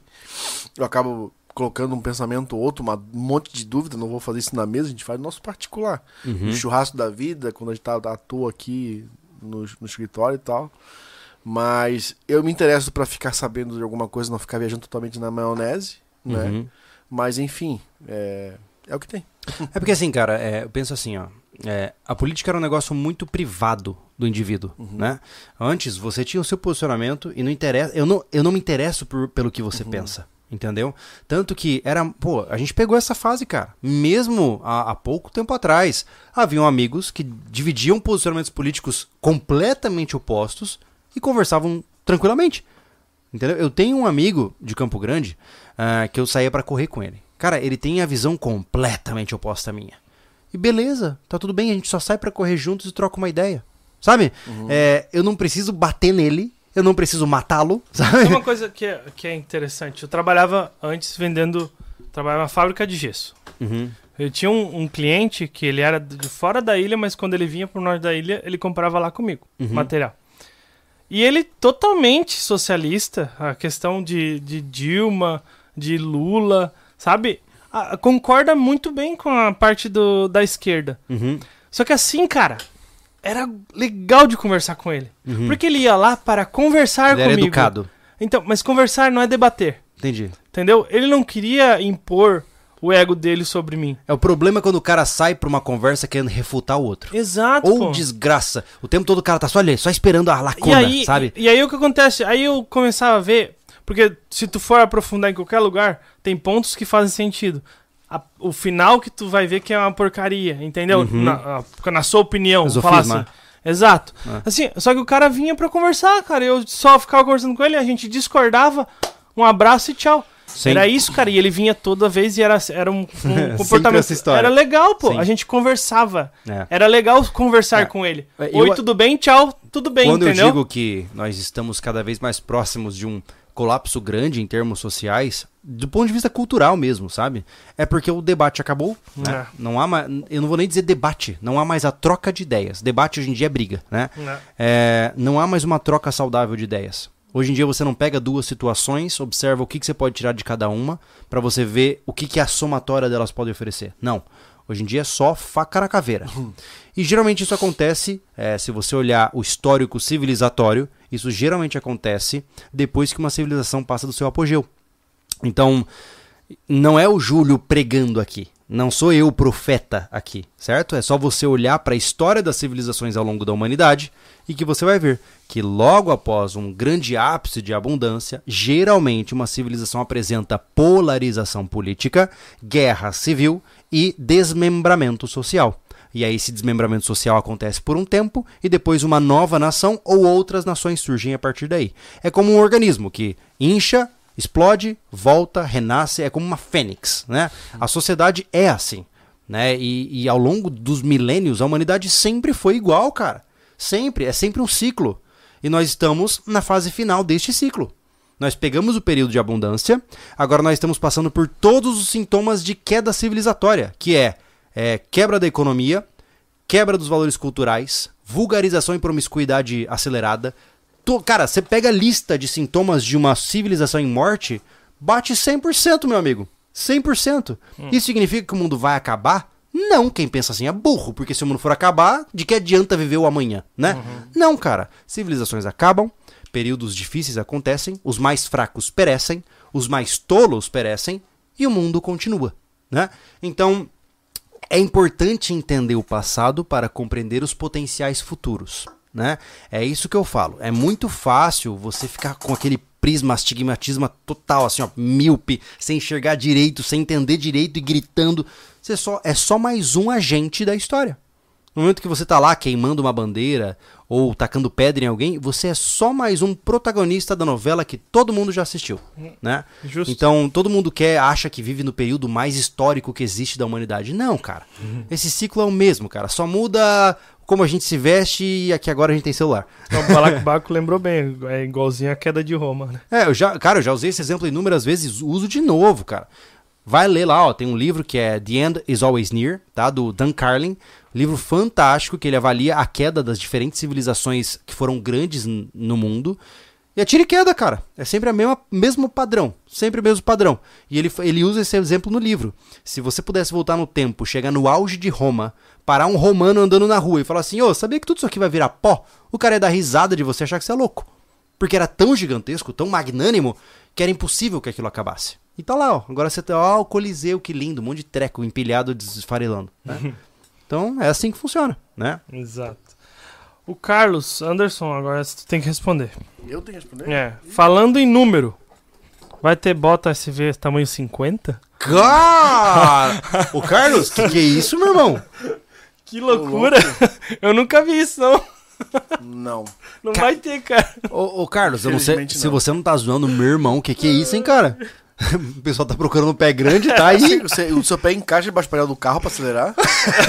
Caraca. Cara, é grande. Não Parabéns, ter, cara. tá? Parabéns. Infeliz- infeliz- 40 Infelizmente eu- não vai ter. Os 43, acho meu pé grande, cara. Eu acho que É. o Mazda vai vir 45. Mas eu, eu imagino que talvez você esteja brincando, Carlos, porque eu imagino, se eu não me engano, pessoas acima dos 46 já muitas vezes precisam mandar fazer tênis pra si, né? Hum. Então eu acho que você deve estar brincando, talvez. mas e aí, que mais? Não, mas tem 40, é 50 mesmo. É mesmo, Carlos? Caraca. Santo Deus, homem. Então tem que mandar fazer, agora é curiosidade. Ô, ele deve Tem que mandar fazer teu sapato. Caramba. Que loucura. Sapato é mais fácil de conseguir, tênis é Ô, horrível. na boa, eu não sabia que chegava até os 50, tá? Coisa de louco. Rapaz, é, O quê? a- chega, chega, né? Mas é uma coisa muito difícil, ele não entra na linha de produção, né? Não, não, não. Eu digo que, que seres humanos tinham um pé de 50, entendeu? Eu não sei. É tipo 50 BMG. Imagina levar uma bica desse cara, mano. Caraca. Só o pé pesa 20 quilos. Caralho. Tô Momento brincando, tá, cara? bullying daqui. Não, é um bullying elogiando, tá? Só pra te avisar. Se levar um chute dele é pegar a É, cara e a metade do peito da dele, mas barriga. falando que a bica dele é mortal, entendeu? Hum, É um bullying elogiando. tá. Cara, Ai, mais ai. liso que quiabo, né? Bullying paradoxal. O Dorel Honorato mandou pra cerveja, gurizada. Muito Obrigado, Orel. Sempre presente aí, cara. Inclusive, lembrando que a cerveja é a Faroeste Beer, que perguntaram no chat. West. É isso aí. De Itajaí, Santa Catarina. Inclusive, fica a recomendação aos amigos que dormem tarde, saindo do podcast aqui. Ontem eu reassisti pela 25ª vez. Os Brutos Também Amam. Baita filme, tá? Se vocês quiserem assistir, já assistiu, né? Júlio, Júlio É, os ter... brutos mesmo? Os, Os- fracos. Não, não. Não, brutos- esse você tá Ah, confundindo. Os fracos não tem vez é, É, um. é, esse é mais moderno. Os Brutos Também Amam é de 1953. Sério? O Júlio falou pra mim que Filmaço. chorou. Filmaço. Naquela época já rolava o bromance. Total. Dois caras felizes cortando um cepo de madeira, se cumprimentando por ter derrubado a madeira. Coisa. É legal, é legal. É, ó, tá- é, os brutos também amam em português. No inglês é Brookback Mountain. Não! Pô, Thiago. O cara tem que desvirtuar, né, cara? Eu tô aqui, né, tentando exaltar as paradas. Que difícil que é isso, cara. ai. Ai, ai. o Felipe Ferreira, ABC São Paulo, muitos crimes diariamente. Vocês acham sustentável, entre parênteses, mais seguro, estar sempre armado? Daí ele colocou entre parênteses CAC. Não podemos Dado que precisarei reagir, não só pelo risco, mas toda a opressão do Estado Mano, assim, ó, à frente à legítima defesa.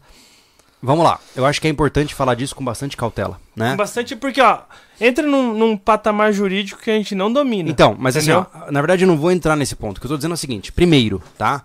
Se você mora em um local onde o assalto é quase que garantido em uma certa periodicidade, pô, mano, se muda daí, né, cara? É. Eu, eu sei que é, muitas vezes a nossa vida não permite que a gente saia dos lugares de imediato. Mas, pô, se, se, se planeja pra daqui uns dois, três, cinco anos sair daí, pô.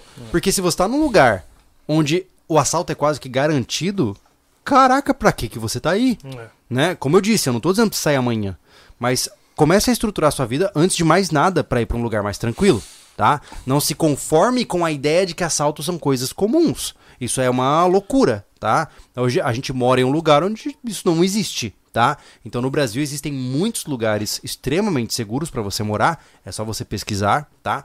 E essa criminalidade alucinante aí que talvez você esteja vivendo, não é espalhada a nível nacional. Ela é setorizada em pontos específicos. Então, antes de mais nada, saia daí. Se aí tá ruim, saia daí, né? É, aquela coisa, cara. É, é uma mudança de vida muito drástica. Se você ganha 10 mil aí Uh, e vive no risco constante de ser assaltado, uma. Cara, é igual é a probabilidade do, do homem que salta é, de paraquedas, né? Uhum. É um em um, em um milhão, mas ele vai saltar. um- vai fazer um milhão de saltos, logo ele começa a correr risco. Uhum. Uma hora vai dar zica. Então você tem que ver essa probabilidade, uma hora vai chegar, que uma hora uma assalto a mão armada pode ser seguida de morte. E é esse cálculo que você tem que fazer. Então, mude pra uma cidade onde você ganha metade do seu valor, mas vive com qualidade, tranquilidade. não, mas Anderson, mesmo né? que ele ganhe um salário mínimo, com um Mas planejamento de cinco Mas anos. é onde eu ia entendeu? chegar. Entendeu? Esse, cara, vai ser difícil no começo, você vai ganhar menos, tem que se adaptar à família, o homem, a mulher, os filhos na, na escola.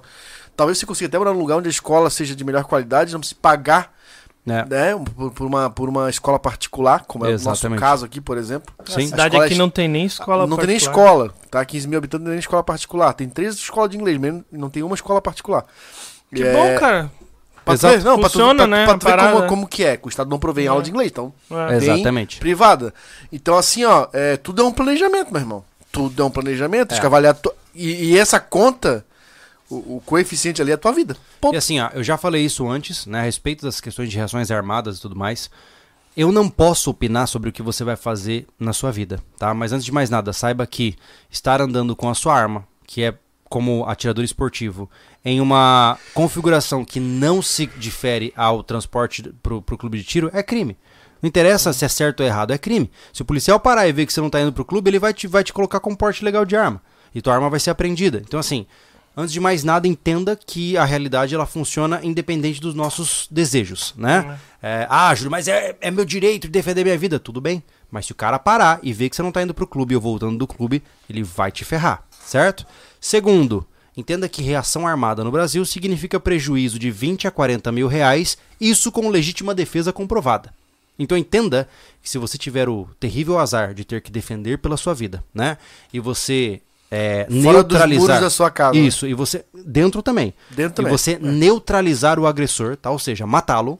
Você já prepara a tua poupança para pegar um bom advogado, é, para gastar entre 20 e 40 mil reais, para sair dessa mesmo sendo inocente e configurado como legítima defesa. Então entenda que hoje defender a sua vida no Brasil custa isso, certo?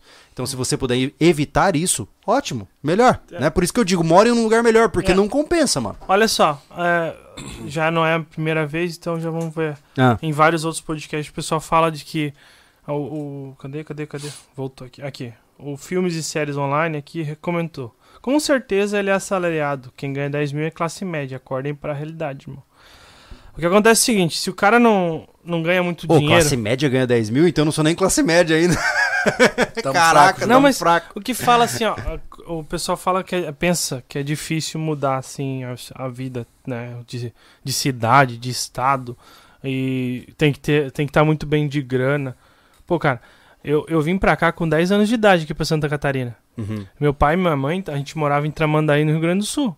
Tava eu, meu pai, minha mãe, minha irmã mais velha e meu irmão, meu irmão mais novo. Minha mãe grávida.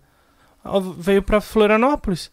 Tá ligado? E a gente não tinha nada de. Pô, praticamente nada de dinheiro. O que aconteceu? O pai fez uma viagem pra cá, pra Floripa, porque era onde podia ter mais emprego de repente tal, de construção civil. Veio aqui, caçou uma casa, conseguiu alugar. A gente fez a mudança e veio pra cá. E, tipo, ninguém era rico e é uma mudança absurda. Tiago, é a mesma, Absurda de vida, entendeu? Thiago, é a Tipo, mesma coisa que eu, pô. É. de- tudo bem que eu tive, pude contar com o apoio, minha mãe lá me ajudava um pouquinho com o aluguel na minha, na minha kitnet, mas eu saí de Campo Grande, Mato Grosso do Sul, com o que cabia no meu É. Uno, junto com a minha hoje esposa, e me mudei pra cá pra ganhar 800 reais por mês. É. Tu tem que. O, o que acontece? A tua capacidade de mudança vai da tua capacidade de. Na- da tua força de vontade. É que o problema Nada principal, cara, é isso. que assim, ó, qual é a saída é, mais fácil? É você falar assim, ah, mas pra você vai ser fácil, pra mim que é difícil. Ou seja, ah, mas você ganha muito, eu ganho pouco. Cara, é, se você talvez não, talvez você não conheça a nossa história aqui, cara, a gente já comeu pão que o diabo amassou várias vezes. E até hoje, se 10 mil é classe média, eu ainda sou classe baixa. Porque eu não ganho 10 mil por mês. Quem me dera ganhar 10 mil Quem por me mês. dera. Eu ia estar fazendo. Meu Deus, ia estar fazendo o triplo. Eu tinha financiado o material da minha casa. Exatamente. Então o que acontece é o seguinte: é, essas desculpas elas funcionam pra você, tá? É, você entenda o seguinte: para de imediatismo. Cara, tem gente que parece que tem ejaculação precoce, cara. O que eu tô te falando. Mas é a geração da É, geração o que eu tô te falando é o seguinte, cara. Você pode mudar a sua vida nos próximos cinco anos, tá? Se hoje, a partir de hoje, você faz uma decisão, eu não quero mais morar neste local, estou cansado deste lugar, vou para um lugar melhor, ganhar mais, ter uma família mais saudável. Daqui cinco anos, se você jogar as cartas do jeito certo, você consegue, pô. Cinco Mas anos. tem que pô. dar o primeiro passo, pô. Ah. Se o cara é funcionário público, tenta um concurso num estado melhor.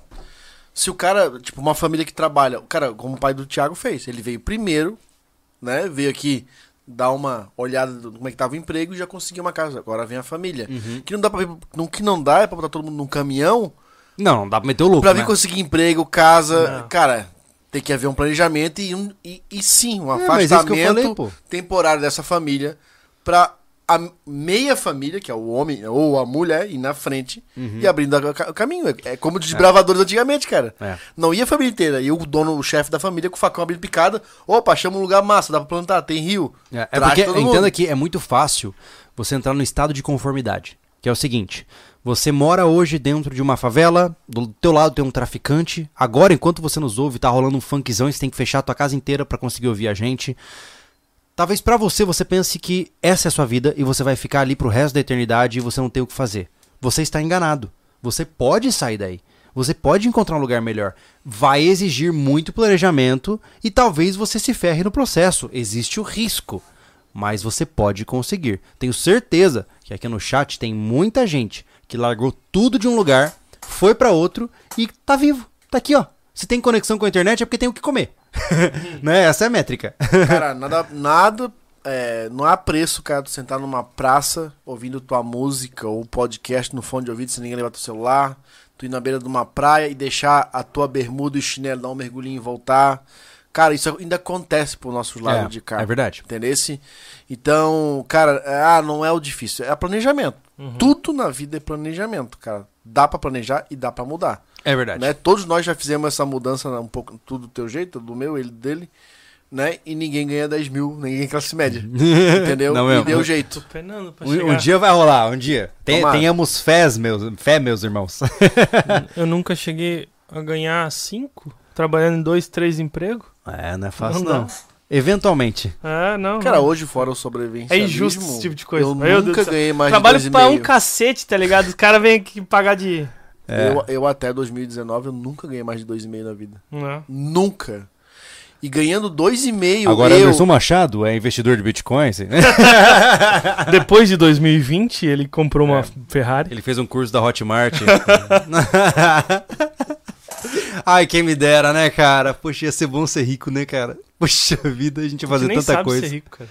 Não, gente, é que a gente é, que a gente é burro e ia gastar tudo com coisa tipo Mas tu essa, assim, sabe, tá ligado? cara, que eu penso... Bom, nós temos exemplos próximos, né? De ter condições e não ser megalomaníaco. pô. Não, não, não, mas- mas rico... Nós ia ser um rico que ia aproveitar do jeito muito... Cara, assim, ó, Muito Sinceramente, tá ligado? e eu sei que, ai, clichê, cara, na boa, se eu ficasse rico, pô, mano, eu ia fazer a casa confortável, nada grande, porque a casa grande, faxina grande, né? Faz uma casinha que eu dou Nossa. conta de cuidar, né, cara?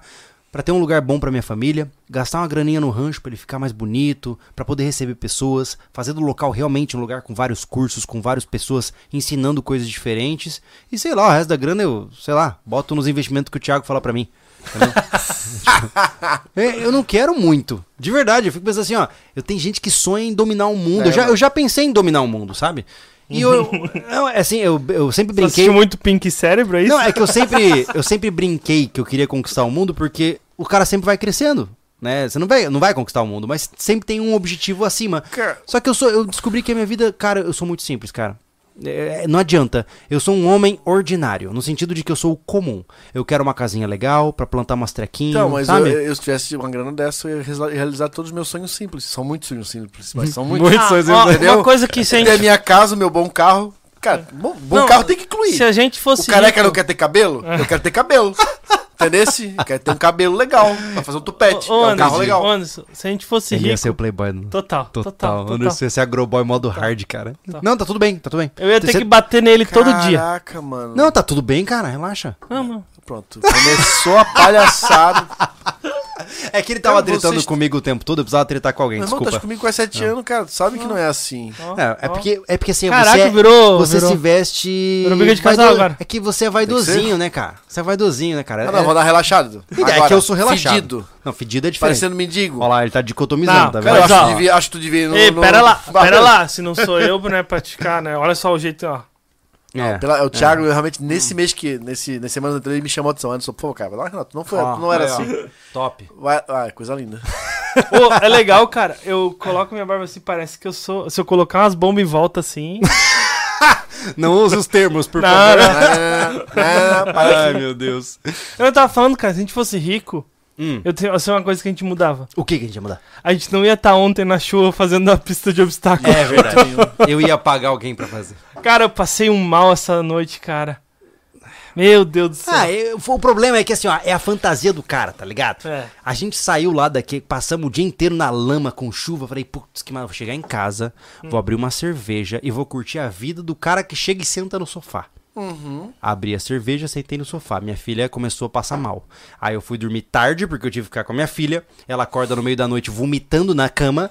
Depois que a gente limpa o vômito, dá um pouco mais, ela urina na cama. Eu dormi mal pra caramba e tô aqui. É. Então, assim, é, um, é uma fantasia.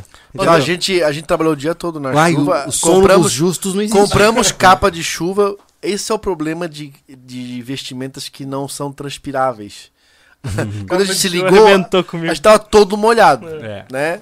E, enfim, molhou. Não. A calça molhou, a bota. Comprou uma bota boa, uma A bota, bota, daquela, sim. né? Com, com 85 reais também, Top. né? Tem que ser é boa. uma bota sete légua, porém, ela tem- é aquela que tem um tecidinho que tu puxa. Ela Chega a ser engraçado, né?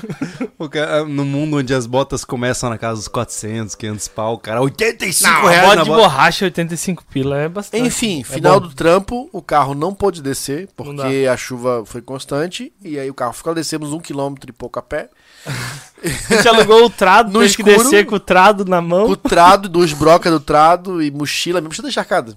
Eu não sei onde tá a capa da minha mochila. Cara, trabalha um monte, cara. Estuda pra caramba, tá lá descendo no barro com Ó, trado a nas última, costas. a última ODR, Que coisa, a gente cara. trabalhou na chuva, alugamos a motosserra, a motosserra não pegou, tivemos que a achar maldição do madeira. A minha tatuagem custou isso aqui, ó, que ela é até hoje. A, a tatuagem do Anderson Ó. até hoje tem um buraco ali no meio. Tá ó. cheia de buraco porque inflamou, tinha feito na quarta, na quinta subimos pra fazer obstáculo. Meu Deus, cara. Carregando molhado madeira. Arrebentou minha Eu tatuagem acho, que, é, eu acho que assim, ó, o universo fala assim: ah, vocês vão judiar dos outros, então segura aí. Por isso que eu não fiz tatuagem. Ah, Só por isso. Ah, eu Pronto. cheguei em casa, eu falei pra vocês, ó, eu vou tomar um banho e vou desmaiar na cama, né? Ontem é aniversário da Kelly, ela tava, pediu uma pizza e tal. Aí eu tomei um banho, cara. E aí eu vi o, o demônio vindo, sabe? Disse, Kelly, eu vou ter que usar minhas forças pra não ficar doente, porque senão amanhã eu não trabalho. E começou a vir aquele calafrio. E eu tava tremendo assim, ó. Ah, tremendo assim, ó. Bastante. Nossa, cara, tu não tem noção. É, eu não fico doente, mas quando é ficar é pra derrubar, né? Aí eu disse, Ah, cara, eu Maria. vou ter que. Aí fui no, fiquei no sofá ali travado e tal. Aí comi a pizza mais ou menos. E nove horas, cara, fui pra cama. A noite dos infernos que eu passei, cara. Suando. merda. Suando e coisa. Acordei mais ou menos. três e meia da manhã, acordei e tomei um torcilax. Porque tava só doendo o corpo. Parou. Drogas. É. Drogas. Total. E olha só, só pra fazer uma quebra romântica aqui. ah, inclusive, a Lei acabou de soltar um vídeo no Família Lobo, tá? Saindo do podcast aqui. Vocês já queria passar aí, né? Na hora mudou. Vocês Que acham? bugada! Na hora mudou aqui, cara. E não faz sentido. Tá, tudo Não. bem. É, é eu mexendo com as cordas do universo. É, ah, saiu agora um vídeo bem romântico, bem leve lá no Família Lobo, tá ligado? Se você tiver cansado de treta, entra lá no Família Lobo, tá? Romântico, É. olha isso. Tá eu e a Lê se pegando lá. Ó. Que isso, cara? Que isso? Mentira, a gente tá num chalé Vocês super nem se vibe pegam, familiar. cara. É clickbait? Caraca. Nunca ouviu falar em clickbait? É, cara, o Tá clickbait, meu. louco. Uma Ai, ai. Me conta. Heitor Souza. Não que eu concorde, mas informações. Prestar informações falsas, não responder ou recusa de atender o agente do IBGE é crime, segundo a lei 73.177 de 73, artigo 4 Cara, beleza. Hum, Eu não tenho o que dizer. é. Ah, apesar, até porque tudo que eu tava dizendo aqui pra vocês é de aspecto fictício. Eu respondi tudo. Eu respondo tudo Ó, sempre. Ó, Ó, uau. bugou minha mente. Buga, buga, cara. Puta merda. A culpa foi dos tapas do Anderson na mesa aí, ó. É. Eu, eu dei agora pra poder Então, voltar. aí, ó. é porque tu tá se mexendo, para de se mexer. Eu? É? Tá, eu vou ter que ficar assim. ó. O Rodrigo Pereira, nada melhor que assistir sobrecash após cirurgia de remoção de cisto pilonidal. Puta merda. Estou literalmente arrombado. Salve a todos. Eu não sei o que que é isso aí, Mas deu cara. medo. Mas, Mas deu Ah, medo. no- no cuidado Google. com as imagens. Mas Não, já- cara? eu vou pegar a imagem, vou ver o que, que é. Pilonidal? É. Bom, cara, desejo uma boa recuperação pra você Fique e bem. parabéns pelo seu senso de humor. É a melhor forma de se curar é tirar sarro da própria tragédia. Exato. Muito bom. Ai, meu Deus. Abscesso, crescimento irregular na pele localizado no cóccix. Ah, ai, cara. cara, que agonia, mano. Agora deu Ah, eu não gosto de ver essas coisas, começa a dar uma coisa, né? É. Ainda bem que eu só fui direto na. na... É, imagens não ia ser Não bom. dá, não né? dá. O Alexandre Zarate. Fala, Piazada, é triste ver a polarização. Quanto mais tempo passa, mais eu percebo que o responsável pela minha vida é de minha fa- e de minha família sou eu. Sou só eu. É isso aí. É é que assim, no final, assim, as políticas é, públicas, elas vão afetar a nossa vida. Claro, né? É, mas no dia a dia, né, naquela, no combate diário, eu acredito que grande parte do poder de decisão, de sobrevivência que você tem, tá na sua mão, cara. É, ninguém vai solucionar pra você os problemas da sua vida. Mas o que a gente É. faz aqui, não, querendo ou não, Júlio, é tirar o, o cara dessa, dessa bolha, desse transe, de ficar só Uhum. preocupado como o país está sendo, tá sendo tocado. Cara, e começa a, a politicar na tua família, que Uhum. é praticando o sobrevivencialismo, quem sabe. Exato. Tem gente que abre, acha libertação na igreja, Sim. a gente achou a nossa no sobrevivencialismo, É. e isso nos dá tranquilidade. A gente tá de, tá de olho, tá de olho, né? Sim. Como o Júlio fala, são nossos funcionários, a gente quer saber o que estão fazendo, mas a gente, a gente tenta garantir o nosso lado, fazendo do nosso jeito, Exatamente. né? Então, cara, arrebenta essa bolha de uma vez, cara, e começa a fazer algo que, que você fique menos preocupado, menos doente, se cobre mais de Sim. querer fazer algo que você não vai alcançar nunca, que é mudar o sistema, entendeu? Mas sabe que tem uma coisa, Anderson? Eu acho que é importante falar isso aqui, até pra quem sabe, vai que alguém nos ouve, né? É, eu, particularmente, eu, como eu disse, eu não gosto da política partidária, mas, sinceramente, cara, se alguém quisesse sentar aqui nessa mesa e trocar uma ideia comigo, eu aceitava. até o sinceramente. presidente, até o presidente. Cara, se, se o Bolsonaro sentasse aqui, eu ia trocar uma ideia com ele. Se o Lula sentasse aqui, eu ia trocar uma ideia com ele. Se. Quem, quem que é o nome daquele cara que ninguém lembra? Ah, o- aquele cara que fala bastante de educação no debate, eu vou falar com ele. Aquela Simone alguma coisa, senta aqui que eu vou trocar uma ideia. Cara, eu tô à disposição. Sabe por quê? Não é porque eu quero voto, não é por nada, é porque eu tenho curiosidade de saber o que, que eles estão pensando, pô. Sabe? Então, eu não tô aqui com o objetivo, é, eu não quero fazer propaganda eleitoral pra ninguém. Mas se quiser sentar nessa mesa aqui e respeitar as regras da nossa casa e ter uma conversa saudável, será bem-vindo. É que nem eu falei pro Polon. Polon já veio aqui no podcast antes. Ah, pra quem não sabe, cara, assistam, tá? O episódio o- do podcast que a gente fez com o Marcos Polon foi muito legal. É, o Polon recentemente se candidatou. A gente encontrou ele na Shot Fair. Eu cheguei, mano, eu falei, por quê? Pra que, que você vai entrar na política? Ele falava que não ia entrar na política. E ele trocou uma ideia breve comigo ali, né? afinal nós estávamos no meio de uma feira.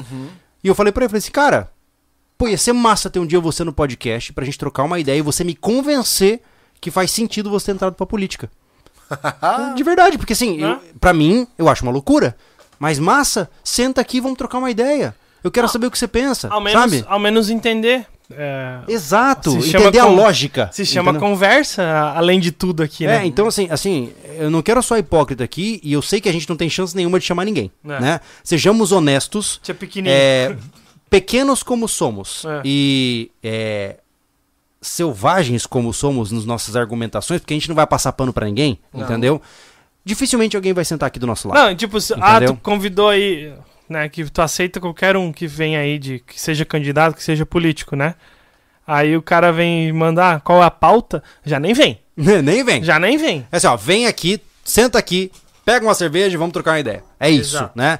E eu sei que não vai acontecer, porque, como eu disse, nós não temos tamanho pra isso e nós não temos nós não temos atratividade, É. basicamente, pra isso, né? E o cara vai se expor aqui a um risco gigantesco sentando na nossa mesa. A gente ia perguntar se sobrevivencialista é inimigo do Estado. Isso, Isso. na lata, Na lata. na lata. Mas ia ser legal, quem sabe um dia, né? Quem sabe um dia. Então assim, isso não fecha as portas, sabe? Eu não quero também mostrar que eu sou um brucutu e acabou, não, nem de perto, cara. É, é como eu sempre falei, a minha, a minha essência sempre é de um pesquisador, eu gosto de entender por que, que as pessoas pensam o que pensam, né? É a minha área de formação, seria ótimo conversar com candidatos, porque eu quero entender que diabos esses caras têm na cabeça, sabe? E com o nosso viés. Eu queria entender, pô, olha, já pensou que louco seria sentar aqui que foi? Tá tudo bem? Eu não te interrompi. Ah, tá. É, já pensou que louco seria sentar com o Jair Bolsonaro aqui na frente, por exemplo, ou com o Lula aqui na frente? O Lula a gente já sabe a resposta, né?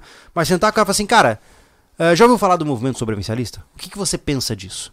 O que, que você acha de pessoas que estocam alimentos, quais os seus planos para facilitar o processo de aquisição de terras para comunidades sustentáveis? Pô, ia ser demais, cara, trocar uma ideia focada no que a gente quer pra nossa vida, sabe? É fantástico, né, cara? Pô, demais. Mas assim, Enfim, estamos fantasiando. Eu né? tô Mas- pasmo aqui porque Que que o Marcos falou que o Paulo Cogos também é candidato a deputado estadual. Cogos? Não, Eu fiquei assim, caraca. Ele falou assim. É, cadê, cadê, cadê, cadê? Paulo Cogos é outro que falava pra dar um tiro nele se um dia candida- candidatasse. Hoje é candidato a deputado Sabe o que estadual. acontece, cara? Eu vejo assim, ó, o cara vai. Esse eu não esperava. É, o Kogos eu não esperava. É. Mas sabe o que acontece? Eu acho que a pessoa vai envelhecendo e ela entende que você só consegue ter alguma chance de mudar o sistema fazendo parte dele. Eu entendo isso, eu entendo essa lógica, sabe? É, ela é convidativa, né? Algumas vezes você sabe, cara, fora do mecanismo, eu não consigo mudar ele.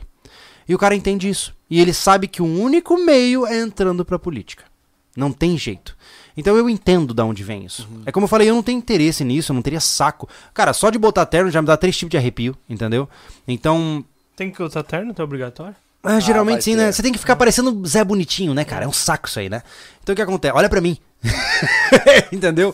Mas o que eu tô dizendo é, é, eu entendo de onde vem. É, chega uma hora, o cara cansa de lutar de fora.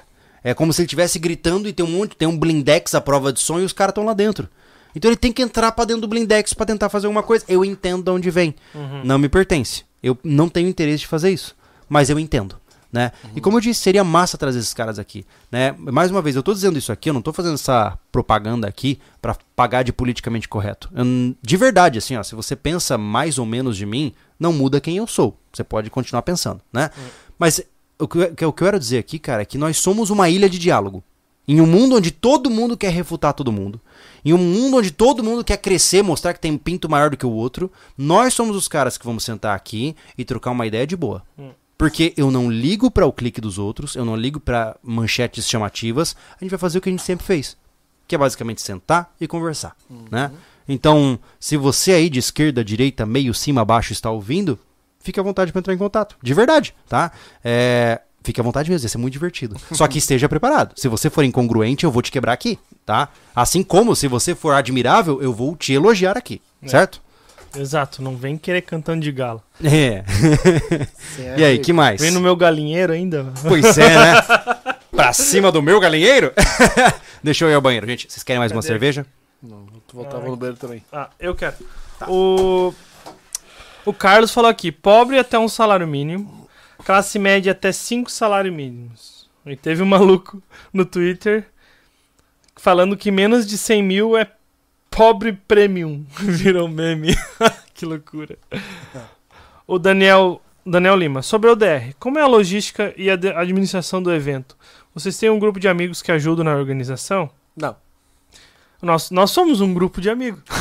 Ó, toda a administração, toda é, idealização do evento fica entre o grupo aqui. Nós somos em três, né? No dia, Quatro com o Gustavo também na mão de obra, mas fica totalmente na empresa sobrevivencialismo. É, todos que vêm trabalhar, desde os instrutores que vão comandar toda a operação até monitores e enfermaria, só chegam para trabalhar no dia, Isso é. tá? Tudo quanto é compra de material, de insumo, de comida, contratação de transporte, cara, tudo é feito aqui de dentro desse escritório. Tá beirando prejuízo. Já. É, porque assim, a ODR a gente faz porque, cara, Não, a gente, a ODR só é possível porque simplesmente a gente tava ontem fazendo na chuva o negócio. Se a gente contratasse alguém pra fazer, não tinha como. Cara, e gente mesmo tá com pegando a- patrocínio, ó, né? A própria madeira, tá? Vai fazer obstáculo, a gente tá fazendo o próprio açude pra poder. Por isso que o açude já saiu logo do, É. do, do papel. Não foi porque a gente queria ter um açude no sítio, porque a gente precisava dele pra ODR já de cara. Entendeu? A gente podia pegar aquele tempo de máquina e arrumar outra coisa. Né? Então tudo é feito por aqui, cara. Todas as entrevistas são feitas ah, é, é, pelo Júlio, é, o- avaliação Thiago, pela equipe toda. Cara, tudo SV. Tá? Sem exceção. É. Não terceirizamos nada nesse processo da infraestrutura do ODR. Ah, e agora vamos A gente tem o falar... Gilmar. É. O ah, é, o tava Gilmar, ajudando. o Gilmar ajudou a gente no... Ontem, né? É, ontem ele ajudou a gente. Ele é. chegou lá, era meio-dia, uma hora. Gilmar é um vizinho que tá nos ajudando lá com o rancho, né? Então tá sempre Ó, presente foi lá o, também. o container pra lá. Claro, a gente botou um caminhão, contratou um caminhão pra levar, mas foi feito. Ah, Foi religado tudo, porque os instrutores vão pousar lá dentro, né? Tem três camas, três instrutores, né? Então é isso aí, cara. Botamos energia pelo sítio inteiro, botamos Wi-Fi, né? Tudo isso pensando no, na ODR. Claro que pra gente, mas também na- correndo atrás pra ser antes possível pra ODR, pra facilitar a ODR, Então é isso aí, não é um trabalho muito fácil pra quatro cabeças fazer, mas. É, Mas vai. então, entenda, a UDR ela é patrocinada, mas é difícil conseguir patrocínio pra um, Uhum. um negócio desse. A Invictus deu todo o gás dela pra nós, né? Uhum. Isso foi, foi legal. Foi legal demais. porque né? proporcionou sair a UDR, porque não tinha como sem eles. Mas então, É verdade. quantas pessoas vai trabalhando, Thiago, com a gente? Vai ser quase 20 pessoas? Isso, quase. Olha 20, só, é. tem que remunerar esse povo todo. É, E assim, Né? ajuda de custo, né? Remuneração, né? É. A gente É. não consegue pagar um salário justo, né? Não, de tem jeito jeito. É. Mas o que acontece é o seguinte: é, além do patrocínio, a gente, que foi o único que a gente conseguiu, e o resto a gente só recebe um não, ou o cara só quer mandar mate- material e achar que pode fazer propaganda, entendeu? A gente precisa de dinheiro para viabilizar o DR e não conseguiu tudo com o patrocínio. Então, se você realmente quer participar da ODR, saiba que tem um custo de 500 reais. É. Tem esse custo e não é obrigatório. É, se você não, tem quer pagar, não É, participa. Não tem que fazer. É. Entendeu? A gente faz a entrevista, mas antes da entrevista você vai preencher o formulário. Eu já eu já selecionei vários ali, muita gente deu pra trás, muita gente marcou a entrevista e não participou da entrevista, É. Eu simplesmente. acho, eu, eu com certeza que a próxima DR a Netflix vai comprar. É. E ela vai pagar 3 Fiquei milhões. sabendo- Eu tô- fiquei 3 sabendo que eles milhões. estão falindo. 3 Mas milhões. é um modelo, modelo muito É. fraco. né? Ah, aí o, o que acontece? Se você preenche lá o, o, O formulário. o formulário e você coloca uma justificativa legal. Tá escrito, ah, fala em poucas palavras, mas não fala que é pra superação de limites. Não, conta uma história. É. A gente precisa de, de protagonistas, entendeu? É, É porque, Então- como a gente filma isso, é, eu não quero um cara que tem um discurso, tipo, ah, eu tô aqui pra ver o que eu sou capaz. Eu quero saber qual é a sua história, eu quero saber o que que você quer superar, quais são os fantasmas que você quer matar, sabe? E isso cria enredo, e eu gosto disso, e é isso que me atrai. Eu quero pessoas que tenham essa visão interna e falam assim, pô, Júlio, eu tô indo pra isso, sabe? Ó, é legal demais, Você né? tem que entender o seguinte: Verdade. é um reality, é gravado, é, mas isso aqui, cara, é a tua chance de eliminar medos, fantasmas, superações sua. Não tem nada a ver com a gente, cara. A gente aproveita, né, que somos uma produtora e a gente transforma isso num reality pra outras pessoas se encorajarem com a tua coragem. Não, e, e- Se tu vem pra cá porque cara, tu quer aparecer na TV, tu vai sair, tu não vai durar nada. Não. Entenda que 5 horas na praia, 6 horas, na edição, vai, vai ser 10 minutos, cara. É. Então você não vai brilhar tanto assim. Você tem que brilhar pra você mesmo. É verdade. Entendeu? Não, o cara que for pra UDR querendo aparecer no episódio, ele não sai da praia. Eu, eu te. Assim, ó, eu carimbo com certeza. Porque não dá sustância. Uhum. Entendeu? Você não consegue sustentar por tanto tempo. Não, Né? Uhum. Ego não sustenta. não né? nem a pau. Ah, que mais? Enfim, quer participar do DR, preenche o formulário, ainda tô. Ainda tem, só que agora tá bem em cima, né? Vê se tá. Mas vamos dar uma vou dar data, uma Thiago. Vamos É. dar uma data aqui. Hoje é dia 7, né? Isso. Ah, vamos dar mais. Quanto? Mais 10 dias? Não, não dá? mais, mais semana que vem no máximo aí. Ó, resumindo então, cara, até o próximo podcast encerra- encerra-se as inscrições da UDR, tá? Exato. A gente vem, vem trazer pra vocês o resultado. Uhum. A próxima quarta-feira, tá? Até o fim do podcast. Não, até terça-feira à noite, pra gente Uhum. poder trazer o resultado pra vocês. A gente disse, ó, fechamos ou não fechamos a turma, tá? Então corre lá se você tem, tem interesse em, em passar por essa, por essa aprovação de vida, que vai Uhum. ser pra vocês, não pra gente. A gente proporciona isso pra vocês. Corre lá na inscrição, tá no site Sobrevivencialismo, lá onde ficam os textos, www.sobrevivencialismo.com, né? Uhum. Tem lá o campo lá de inscrição DR, tá? Tem até o campo que vai lá pro nosso portal também, pra você clicar e fazer a inscrição ser membro, né? De ser inscrito, enfim. De assinante, na verdade, né? É o nome certo. E, e corre lá, cara. Corre lá, porque o Thiago vai fazer essa peneira, tem que, tem que é, fazer o agendamento com o Júlio pra passar pela entrevista e ser aprovado. É. Tem que passar as diretrizes pra vocês, incluir no grupo, o que, que vocês têm que fazer, pra onde tem que vir. Porque tem que vir com antecedência pra cidade, porque senão você vai perder. Se deixar chegar na hora, meu irmão, vocês estão É. vocês estão sendo amarrados lá em às 5 termos realistas, cara, é até sexta-feira agora que a gente vai ter que fechar todo mundo. Porque é, depois o cara não tem tempo hábil pra vir pra cá. É, o cara tem que fazer. A gente precisa de um atestado de aptidão física. É, tem Entendeu? muita coisa aí. É, semana que vem assim é estourado. É. Cara, o cronômetro tá rodando. Uhum. Corre lá. É. Tá? Mas e aí, que mais nós temos aí, Thiago? Manuela. É, admiro muito vocês. que eu- que espero conhecê-los pessoalmente um dia. Um abraço de Camboriú, estejam preparados. Uh, é conterrânea. Fala, Um Manuela. abraço, Manuela. Legal, obrigado pela força. Legal ter você aí também. Obrigado, Manuela. O Planeta CNC, boa noite a todos. Acabei Fala, de Anderson. chegar. Está tudo tão corrido que não estou conseguindo seguir vocês. Que bom, meu amigo. Que, Que bom. ótimo. Você tá corrido em trabalho. Quando É. a vida está corrida é porque as coisas estão acontecendo, né? O Denner Edits também virou membro. Boa, bem-vindo. Massa. Valeu. O Jean Pancieri. Am- Amigos, mesmo atrasado no podcast, é sempre bom ouvir vocês. Os vídeos, tanto do, tanto do rancho quanto como da chácara, sempre me inspiram.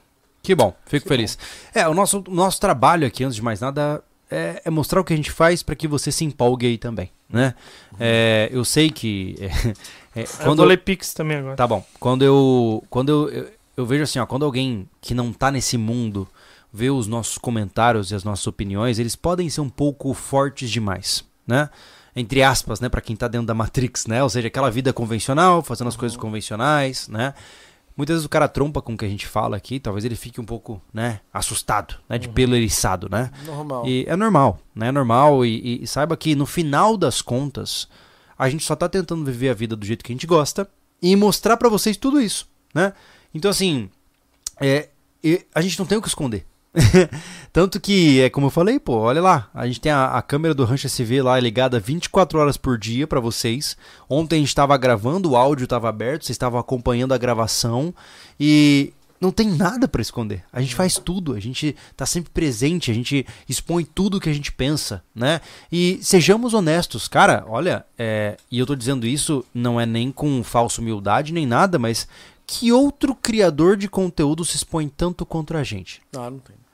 Pensa comigo, eu exponho a minha família lá no Família Lobo, eu exponho o que eu penso e defendo no Júlio Lobo, eu exponho o que eu faço aqui no Sobrevivencialismo, a gente expõe o nosso dia a dia e o nosso terreno, a nossa terra prometida no Rancho SV. então assim, não, não tem como se mostrar mais. A gente até falou sobre isso, né? Que ah, alguns falam sobre hipocrisia nesse caso de não, não dar não dar informações e se expor tanto assim. Mas foi uma escolha difícil que foi tomada já. Porque é isso, ó, ó, muita gente, eu não, é muita gente mesmo que vem agradecer sua- sobre o que acontece no canal por conta de- dessa exposição. É. Entendeu? É, foi a escolha que foi feita. Ou, ou vivi embotado de uma forma de um outro, outro serviço, ou o serviço é o YouTube. E aí, isso é, Mas é, o, é o ônus, não tem Mas jeito, o que né? a gente faz, é, o que a gente cultua, cultua aqui, é, eu tenho conhecido amigo que tudo, tem muito, como nós todos temos amigos que veio através do nosso trabalho, que eram seguidores, se aproximaram, a gente seleciona essas pessoas, quem fica mais próximo e quem não fica. Cara que vive uma vida assim, o cara não imagina o que o cara faz. É. Totalmente discreto, o cara. É. O cara sempre ó, teto baixo. É verdade. Puta sobrevivencialista, cara É. arma, câmera, comida, cara, movimentação, como entra em casa, como sai, sempre alerta. Mas esse é o cara, ele entendeu É. o recado. A gente não consegue fazer isso. Se a gente fizer isso hoje, nós vamos ser sobrevivencialistas, nós vamos passar um. Né, vamos, vamos mudar. A missão acaba. Né? Sim. É. É, é, é isso, né? Seria muito conveniente a gente deixar essa câmera fechada só nesse ângulo aqui e a gente falar tudo que a gente está fazendo da nossa vida e tudo que você deve fazer da sua vida, só que a gente não mostrar nada, né? Eu- Hipocrisia eu- é isso. Exatamente. eu realmente acredito que o caminho é liderar pelo exemplo, né? Então, ah, Júlia, essa parada de morar no campo é furada. Vamos descobrir. Vamos morar no campo e mostrar pra você. Ah, Júlia, essa parada é furada. Vamos descobrir. Vamos fazer e ver se dá certo. E assim as coisas vão avançando. É isso que eu acredito que é o melhor caminho. Nós estamos numa posição onde nós podemos, entre aspas, né, testar os mitos. Somos mythbusters, né? Onde o nosso objetivo é esse. É, ah, Júlia, isso aqui presta. Deixa comigo, eu vou testar pra você. Porque aí você não gasta tua grana e a gente descobre, né? Então, eu me vejo dessa forma, como o indivíduo que pode testar as coisas que muita gente tem curiosidade de fazer, só que as condições não permitem, né? O, o zeitgeist, né? Então é isso que a gente faz, né? É como eu tô dizendo, o rancho no final das contas, ele é um grande experimento, né? Ele é um experimento gigantesco. Será que quatro famílias podem coexistir em paz e juntas construir uma propriedade rentável e também que consegue sustentar o mínimo de uma vida convencional? Vamos descobrir. É, ele Né? vai ser uma moradia, ele vai ser um negócio. A gente É. decidiu sim abrir o lugar, mas não é o lugar todo. Ninguém vai bater na porta da nossa casa. Vai ter uma delimitação.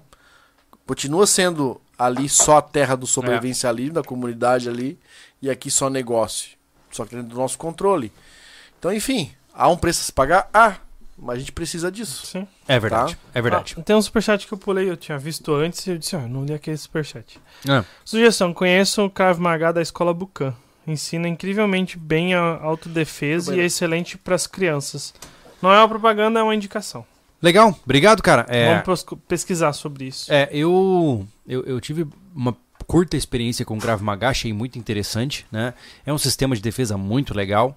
É, naturalmente que ao longo do, do processo, né, muita coisa se desvirtua, né? Existem algumas escolas que vendem soluções milagrosas, existem conteudistas aqui é, que também inventam coisas que não tem nada a ver com nada. Então, quando se trata de defesa pessoal, o cara tem que ficar ligado para não cair num golpe. É, qualquer né? coisa que que tá comparado a, ao miojo, É, exatamente, exatamente. Se fosse fácil encher alguém de soco, meu amigo, o mundo seria outro, né? total. Ai, ai. Ó, o, Alexandre Desan mandou um pix. Fala, rapazes, me deram mais trabalho. Antes era uma olhada rápida nas minhas câmeras, agora toda vez tenho que passar pela do rancho também. Ê, coisa boa. Lembrando pra vocês, cara, a minha ideia é colocar, sei lá, 20 câmeras no rancho, né? Eu digo brincando, mas ao mesmo tempo tem um bom tom de verdade aí, né? Porque é legal, é legal. Eu, eu gosto, tá? Aqui no- na nossa chácara a gente tem câmeras e eu gosto de olhar pras câmeras. A impressão que dá é que eu tenho é, como ver coisas que eu nunca veria de outra forma, né? Então a gente fez isso no rancho, né? E agora, tanto que as doações que o pessoal tá deixando na conta do rancho vão ser direcionadas para adquirir uma nova câmera para adicionar mais um ângulo lá, né? De repente, eu quero no futuro, né? A gente já conversou sobre isso. Pegar um bifão, por exemplo, né? Um bifão num prato bem branquinho, colocar na frente da câmera e ver se algum bicho vem pegar. A gente, a gente teve a impressão de ter visto um graxaim lá. Então, eu acho que vai dar bom, cara. É, Vai dar bom. A gente vai achar uns bichos lá. foi legal. Aí a gente também vai fazer, que nem o Anderson falou, fazer a casinha de passarinho. Ah, Ah. é verdade, né? Verdade. Tem que fazer. Ó, o Lucas Ronch. Júlio, agora pode tocar umas músicas do Daza com violino. Uau. É, tá, tá bem longe ainda. Na fa- a- eu estou na fase onde eu faço. Ele tá na fase que estoura os ouvidos. Exato, jeito. basicamente. É. Ah, uma pergunta. Quando irá clinicar? Acredito que fará bem para muitas pessoas. Ah, o meu CRP já está em processo de ativação. Eu falei para vocês que eu ia voltar a, a me registrar no Conselho Regional de, de Psicologia. Já está em processo de, né, assim que eu rece- receber o meu número, eu já estou apto a voltar a clinicar. No entanto, isso não vai acontecer esse mês, porque esse mês eu estou 100% focado na UDR, estou 100% por- 100% focado em vários planejamentos. Então, quando acontecer, eu avisarei lá no meu canal pessoal, tá? Então, tudo no seu tempo. Vamos ter calma. o Matheus Schmidt mandou um superchat aqui. Vi um acampamento de vocês no Mirante do Alto da Boa Vista e lembrei. Temos um grupo de motociclistas que acampamos lá todo ano em junho. Na última vez estava menos 3. Eia! Só a vodka nos salvou. Meu Deus, a jeito vodka bom de te morrer. mata nesse. É, a vodka te mata. ai, ai. Ai, ai. O Pix, Alexandre Desan. Aplico tudo que vejo desde o início do SV. Queria participar de forma mais ativa.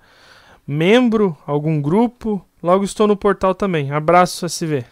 Valeu, Alexandre. Assim, ó, a forma mais é, preponderante de você nos apoiar hoje são duas, tá? Você pode, por exemplo, comprar produtos na loja SV ou você pode se tornar, se tornar um assinante do nosso portal. Essas são as formas que você nos ajuda de maneira mais direta, tá? Ah, depois disso, você pode se tornar um membro aqui no YouTube, né? Para você poder ter acesso ao grupo no Telegram. Inclusive, se você se torna membro aqui embaixo, clicando aqui embaixo, aí você vai na aba de comunidade, tá? Entra no canal, aba de comunidade, você clica no link do Telegram, você vai entrar num grupo de apoiadores. Lá você vai ganhar todos os vídeos antecipados, vai ter uma série de, né? Enfim, de coisas diferentes que você vai ter acesso ali também, tá? Ah, e naturalmente, quando acontecer, no futuro, o rancho vai ser um local para a gente encontrar pessoas, né? No rancho, quando a gente tiver o galpão estruturado, um lugar mais, é, enfim, mais amadurecido, nós vamos fazer cursos, vamos fazer vivências, Workshop. workshops e o nosso objetivo é trazer vocês para perto, para estarem conosco, viver o que a gente vive, para que a gente possa juntos debater diferentes esse, ideias, Quando né? esse lugar tiver banheiro, cozinha, não é só um, um telhado, né? Tem que ter É. uma estrutura para receber, né? Banheiro, cozinha, chuveiro, enfim, né? Ah, a gente vai, quando tiver tudo já tá redondinho, vocês vão acompanhar tudo, porque tudo vai ser filmado, obviamente.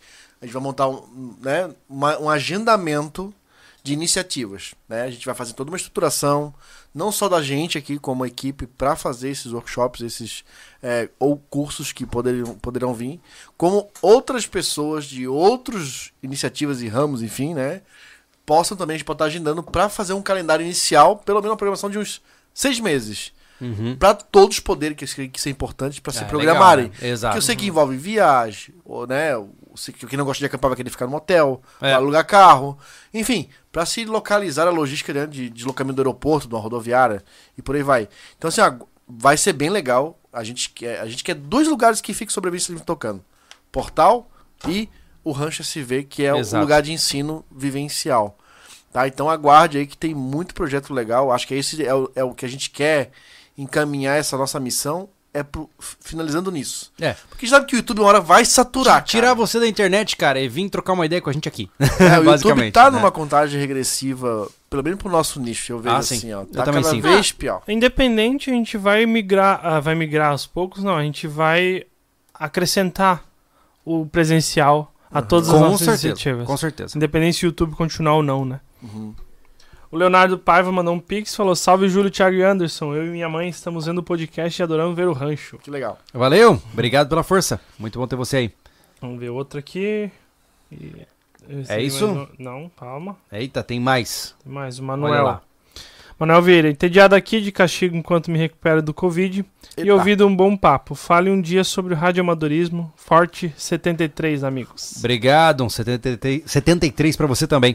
Ah, a gente é muito leigo em radioamadorismo, tá? A gente, A gente, Na verdade, nós estamos com essa lacuna há um bom tempo aqui no Total. canal, né? Nós temos que falar de radioamadorismo, só que é um assunto que ele é Complexo. bastante complexo, né? E exige responsabilidade para não vulgarizar o tema. Eu sei É. que é uma comunidade muito fechada e tem uma série de códigos e de conduta mesmo é, que e os conduta, até que legal, fazer. né? Conduta legal sobre isso. Então É. é, legal a gente trazer É. bonitinho pra É, vocês. assim, É. ó, provavelmente não vai dar pra estender isso no YouTube, porque provavelmente vão entrar naquele funil de que é um conteúdo que não vai.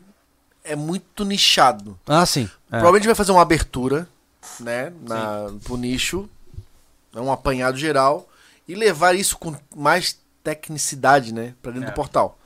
Esse é o nosso planejamento. Pra quê? Pra que esse assunto não fique vagando pelo YouTube sem ter um É. alcance de quem realmente quer aprender ou saber sobre radioamadorismo. É, mas tem, assim, uma, uma, uma vantagem sem me- ser membro, porque existem membros que, que fizeram. Membros do, do canal, apoiadores do canal, que fizeram um grupo à parte e formaram Ah, é verdade, radioamadores. né? É verdade. Ah, que entendeu? legal. Isso foi muito legal a iniciativa. Cara, me fugiu o nome dele. Namir. O Namir, ele realmente tomou essa iniciativa, ele já tem um bocado de gente lá que, top. ele ajudou, porque tem que fazer uma prova e tal. É, eu, eu tentei entrar, mas é, faltou tempo pra. A prova agora é online também, né? Ficou bem mais É, fácil também de, de fazer. Mas né? assim, se você tem interesse ali no grupo, procura pelo Namir que ele Olha. te ajuda. Porque ele realmente ele ve- vestiu a camisa sobre isso. Inclusive, Namir, você está devendo o texto pra nós. Olha aí, chamou na chincha. Mas, cara, muito legal. É como- é, no final das- da história, gente, é, talvez você, se você é, é, é, tá ouvindo tudo que nós estamos falando aqui agora, talvez você possa nos ver como aqueles amigos turrões, né? Os amigos meio que cabeça dura, que vivem a vida do jeito que a gente quer e algumas coisas parecem um pouco não lógicas, mas eles são felizes assim, né? Então, é, você não vai ver, cara, a gente dizendo Feliz Dia da Independência do Brasil. Você não vai ver a gente com bandeirinha enrolada no nosso corpo. É, não vai. Simplesmente não funciona assim, certo? Ah, e talvez você discorde, talvez, talvez você ache que a gente está exagerando, mas eu fui amadurecendo a minha visão com a passagem do tempo de que, mais uma vez, como eu disse, o certo é o certo e o errado é o errado. Né? Então eu não faço errado. Não importa a justificativa. Não importa é, quais são os contextos. Existem coisas que podem acontecer e coisas que não podem acontecer. E essas coisas que não podem acontecer, eu não farei. Logo, é assim que a gente conduz. Né? Então, eu, eu tenho tentado conduzir a minha vida com base não em preceitos religiosos, mas em, em preceitos morais sólidos, né? Então, é, se eu aprendi que a honestidade é o caminho, a transparência é o caminho, a congruência é o caminho, eu vou fazer um máximo, cara, para fazer isso, mesmo que eu pague o preço. Porque, querendo ou não, um discurso como o que nós tivemos hoje, aos mais inflamados, pode simplesmente fazer o cara ir embora. E ele pode xingar a gente e nunca mais ver o nosso vídeo. Querendo ou não, emitir opiniões como as que nós emitimos aqui é prejuízo empresarial. Mas significa que eu não vou fazer? Muito pelo contrário. Porque Como eu já disse algumas vezes neste podcast, eu prefiro que você não goste de mim porque eu falo a verdade do que você goste de mim porque eu te conto mentiras, Uhum. né? Então, é assim, cara. Eu sou o cara que vai dar bom dia pra moça do censo e não vou recebê-la. eu não vou ficar é, prostituindo uma bandeira nacional só pra parecer bonitinho no Instagram. Eu não vou ficar defendendo política partidária. E assim eu sou feliz. E eu imagino que vocês pensem o mesmo. É, né? o, é é bem estranho, né? Tá, eu tô só há um ano aqui nessa parte, né? Então é bem estranho ouvir esse monte de coisas que o pessoal fala de não ser patriota. Eu, meu irmão, que tá aí, agora foi morar em Portugal, que desistiu, né? É, nós, assim, sempre fomos os caras mais patriotas possível, sabe? Assim, a gente respeitava muito. respe- eu respeito ainda, né? Mas eu digo, falo no passado porque eu, enquanto convivia, a gente tinha isso de respeitar o hino, é, ouvir o hino na posição correta, não ficar aplaudindo o hino. Sabe esse tipo de coisa? É, para ser patriota, é respeitar os símbolos da pátria também, né? É. E, e ajudar os outros como uma nação. Entendeu? É, eu falei um e, pouco. e virou e virou muito ah, um posicionamento de político partidário, sabe? Hoje você foi pro 7 de setembro, Virou, Sabe- cool, Thiago, virou legal. se tu vai pra É tudo manifestação, trending, né? Claro que é, cara. é, e isso realmente eu eu me sinto hum, não é ofendido, mas eu me sinto mal pelo que tá acontecendo, porque isso aí não é puro pat- patriotismo, entendeu? É Eu- só eu- propagandinha. Eu, sinceramente, como eu disse, é, eu justifico, pra eu não enlouquecer, eu justifico como colapso civilizatório. né? Porque no momento que, por exemplo, candidatos e inclusive juízes e etc assumem que a nossa bandeira nacional virou campanha eleitoral e querem proibir o uso da bandeira nacional, Isso é um absurdo. isso pra mim assim é, um- é, é tão absurdo, sabe que é, tem muita gente, inclusive principalmente os adolescentes, inclusive na minha live que eu fiz no sábado passado, dei uma bronca no guri lá. É, Brasil é lixo, bostil. É, meu amigo, o Brasil é cheio de problemas, mas ele te criou, né? É a sua casa. E cuspir no prato que você comeu, que te alimentou e que te deu voz é muito rude. Sim, o Brasil tem muitos problemas. Cara, o Brasil é todo errado, é todo corrupto, é sem cultura de vários aspectos, mas é a sua casa. E você não desrespeita a sua casa. Né? Você pode estar triste, você pode estar. o Brasil pode ter te oferecido somente lágrimas e tristeza, mas é a sua casa. Então, se você desrespeita esse país, saia dele. Simples. Compra a passagem para o primeiro país que você conseguir e vaza, meu irmão. É, aí eu, depois de um tempo eu entendi aquela frase, sabe? Brasil, ame-o ou deixe-o. É isso. Não gosta daqui, vai embora. Sabe? Vai ficar chorando de pipipi popopó. Ah, pro inferno. Então, assim, ou você aprende a respeitar o berço onde você foi criado, ou você cai fora do negócio. Não tem migué, sabe? E é como eu tô dizendo, cara, é, eu não sou anarcocapitalista ou nenhum desses termos que a gurizada gosta de usar. Eu não gosto do Estado. Eu, por mim, eliminaria a existência do Estado da minha vida. Mas ao olhar a bandeira, eu reconheço o valor que ela tem porque ela me formou. Ela me deu cultura, ela me deu sentido de nação e me deu todos os valores tradicionais que eu carrego comigo hoje. Então, o cara me dizer que o Brasil é isso, o Brasil é aquilo, ele é um retardado. Sabe? Ele sequer sabe a- o tamanho da heresia que ele está cometendo. Né? E agora, recentemente, tá virando moda essa parada de pisar em bandeira nacional e tudo mais. De verdade, assim, ó, eu tenho que conter porque me dá uma raiva, cara. Porque é muita ingratidão. É, sim, nós temos um pai bem ruim, né? Mas ele é nosso pai ainda assim, né? Então, tem que, dar, tem que dar um jeito, né? Tem que dar um jeito. É, ainda é família. Vera. E aí, fechamos, senhores? Fechamos? Então, tá bom, até porque... Mais um final não agradando um monte, agradando alguns. É, mas eu tô de boa. Cara, assim, ó, a gente pode. Você pode ver nossos vídeos lá no rancho, a gente fazendo piada. Você pode ver a gente plantando treco, inventando coisa, tudo certo, cara. Mas é. É o que a gente pensa, né? E talvez nós não sejamos pessoas boas na, na sua ótica. E tá tudo bem. Né? E tá tudo bem, você pode pensar isso. Você pode pensar que eu sou um retardado, você pode pensar que eu sou um mau caráter, não tem problema. Eu não tô te proibindo disso, entendeu? Mas a métrica principal ainda existe, que respeito é bom e conserva os dentes, né? Claro. Então, fique à vontade pra discordar, segue com a sua vida. Cara, tem muito canal legal no YouTube que você pode acompanhar e que não te incomode, como, por exemplo, eu incomodo, ou o Thiago, ou o Anderson, né? E vida que segue. E vamos todos juntos, né? Caminhando nas nossas diferenças. Né? É isso aí. Fechamos? Pô, falei Sei. muito, cara. Vocês não querem falar um pouquinho? Não, né? cara, é- hoje era você, você ia brilhar Não, hoje. não, eu, tô, eu vou. Vocês- é porque vocês dar podem- tchau, né? É. Porque é que acontece é o seguinte: o cara fala, um mais um é três. Aham. Daí você fala, não, um mais um é dois. E você explica todo o argumento por conta daquilo ali. Aham. E aí ele só. Depois de ficar duas horas falando um mais um é dois e ele fica ali, Aham. ele espera duas horas de podcast e fala um mais um é três. É que é déficit cognitivo. Total. né? Ah, parabéns pra você. Isso se chama impedimento Eu, intelectual. cara, eu não, não quero um convívio com esse cara. Mas assim, ó, está tudo bem, Thiago. Hum. É, entenda que nós, aqui, ó, nosso estilo de vida vai deixar de existir. É. Nós somos pessoas que seremos esquecidas Sim. e provavelmente rechaçadas. É. É, eu já falei, e, e, cara, olha só como que é a parada, né? Eu fico de cara com isso, né? A gente fez lá, durante muito tempo eu falei, compra tua arma o mais rápido que você puder, porque a janela está fechando, né? O que, que aconteceu há dois dias atrás? A janela fechou. E aí, todo mundo... "Ah, Tá lá, o pai Júlio tá falando faz um ano, né? E aí agora... Ah, não, isso é um absurdo. Cara, era previsível. Ia acontecer. Se você não tomou atitude, não chora depois. Então, o que nós estamos falando aqui é ridículo. Assim como, é, e eu não, não sou fã nem de perto de vários discursos dele, hoje o povo traz o que o Enéas falava na década de 90 como algo de cunho genial. Mas naquela Na época época ele era um retardado. É, é. Era um maluco que berrava. Entendeu? Ele era um maluco que foi tirado pra meme. Entendeu? Então, eu não tô querendo me comparar a Enéas aqui, não é isso. Mas a minha forma de pensar tem lógica. Então, dificilmente você vai, vai tirar isso de mim.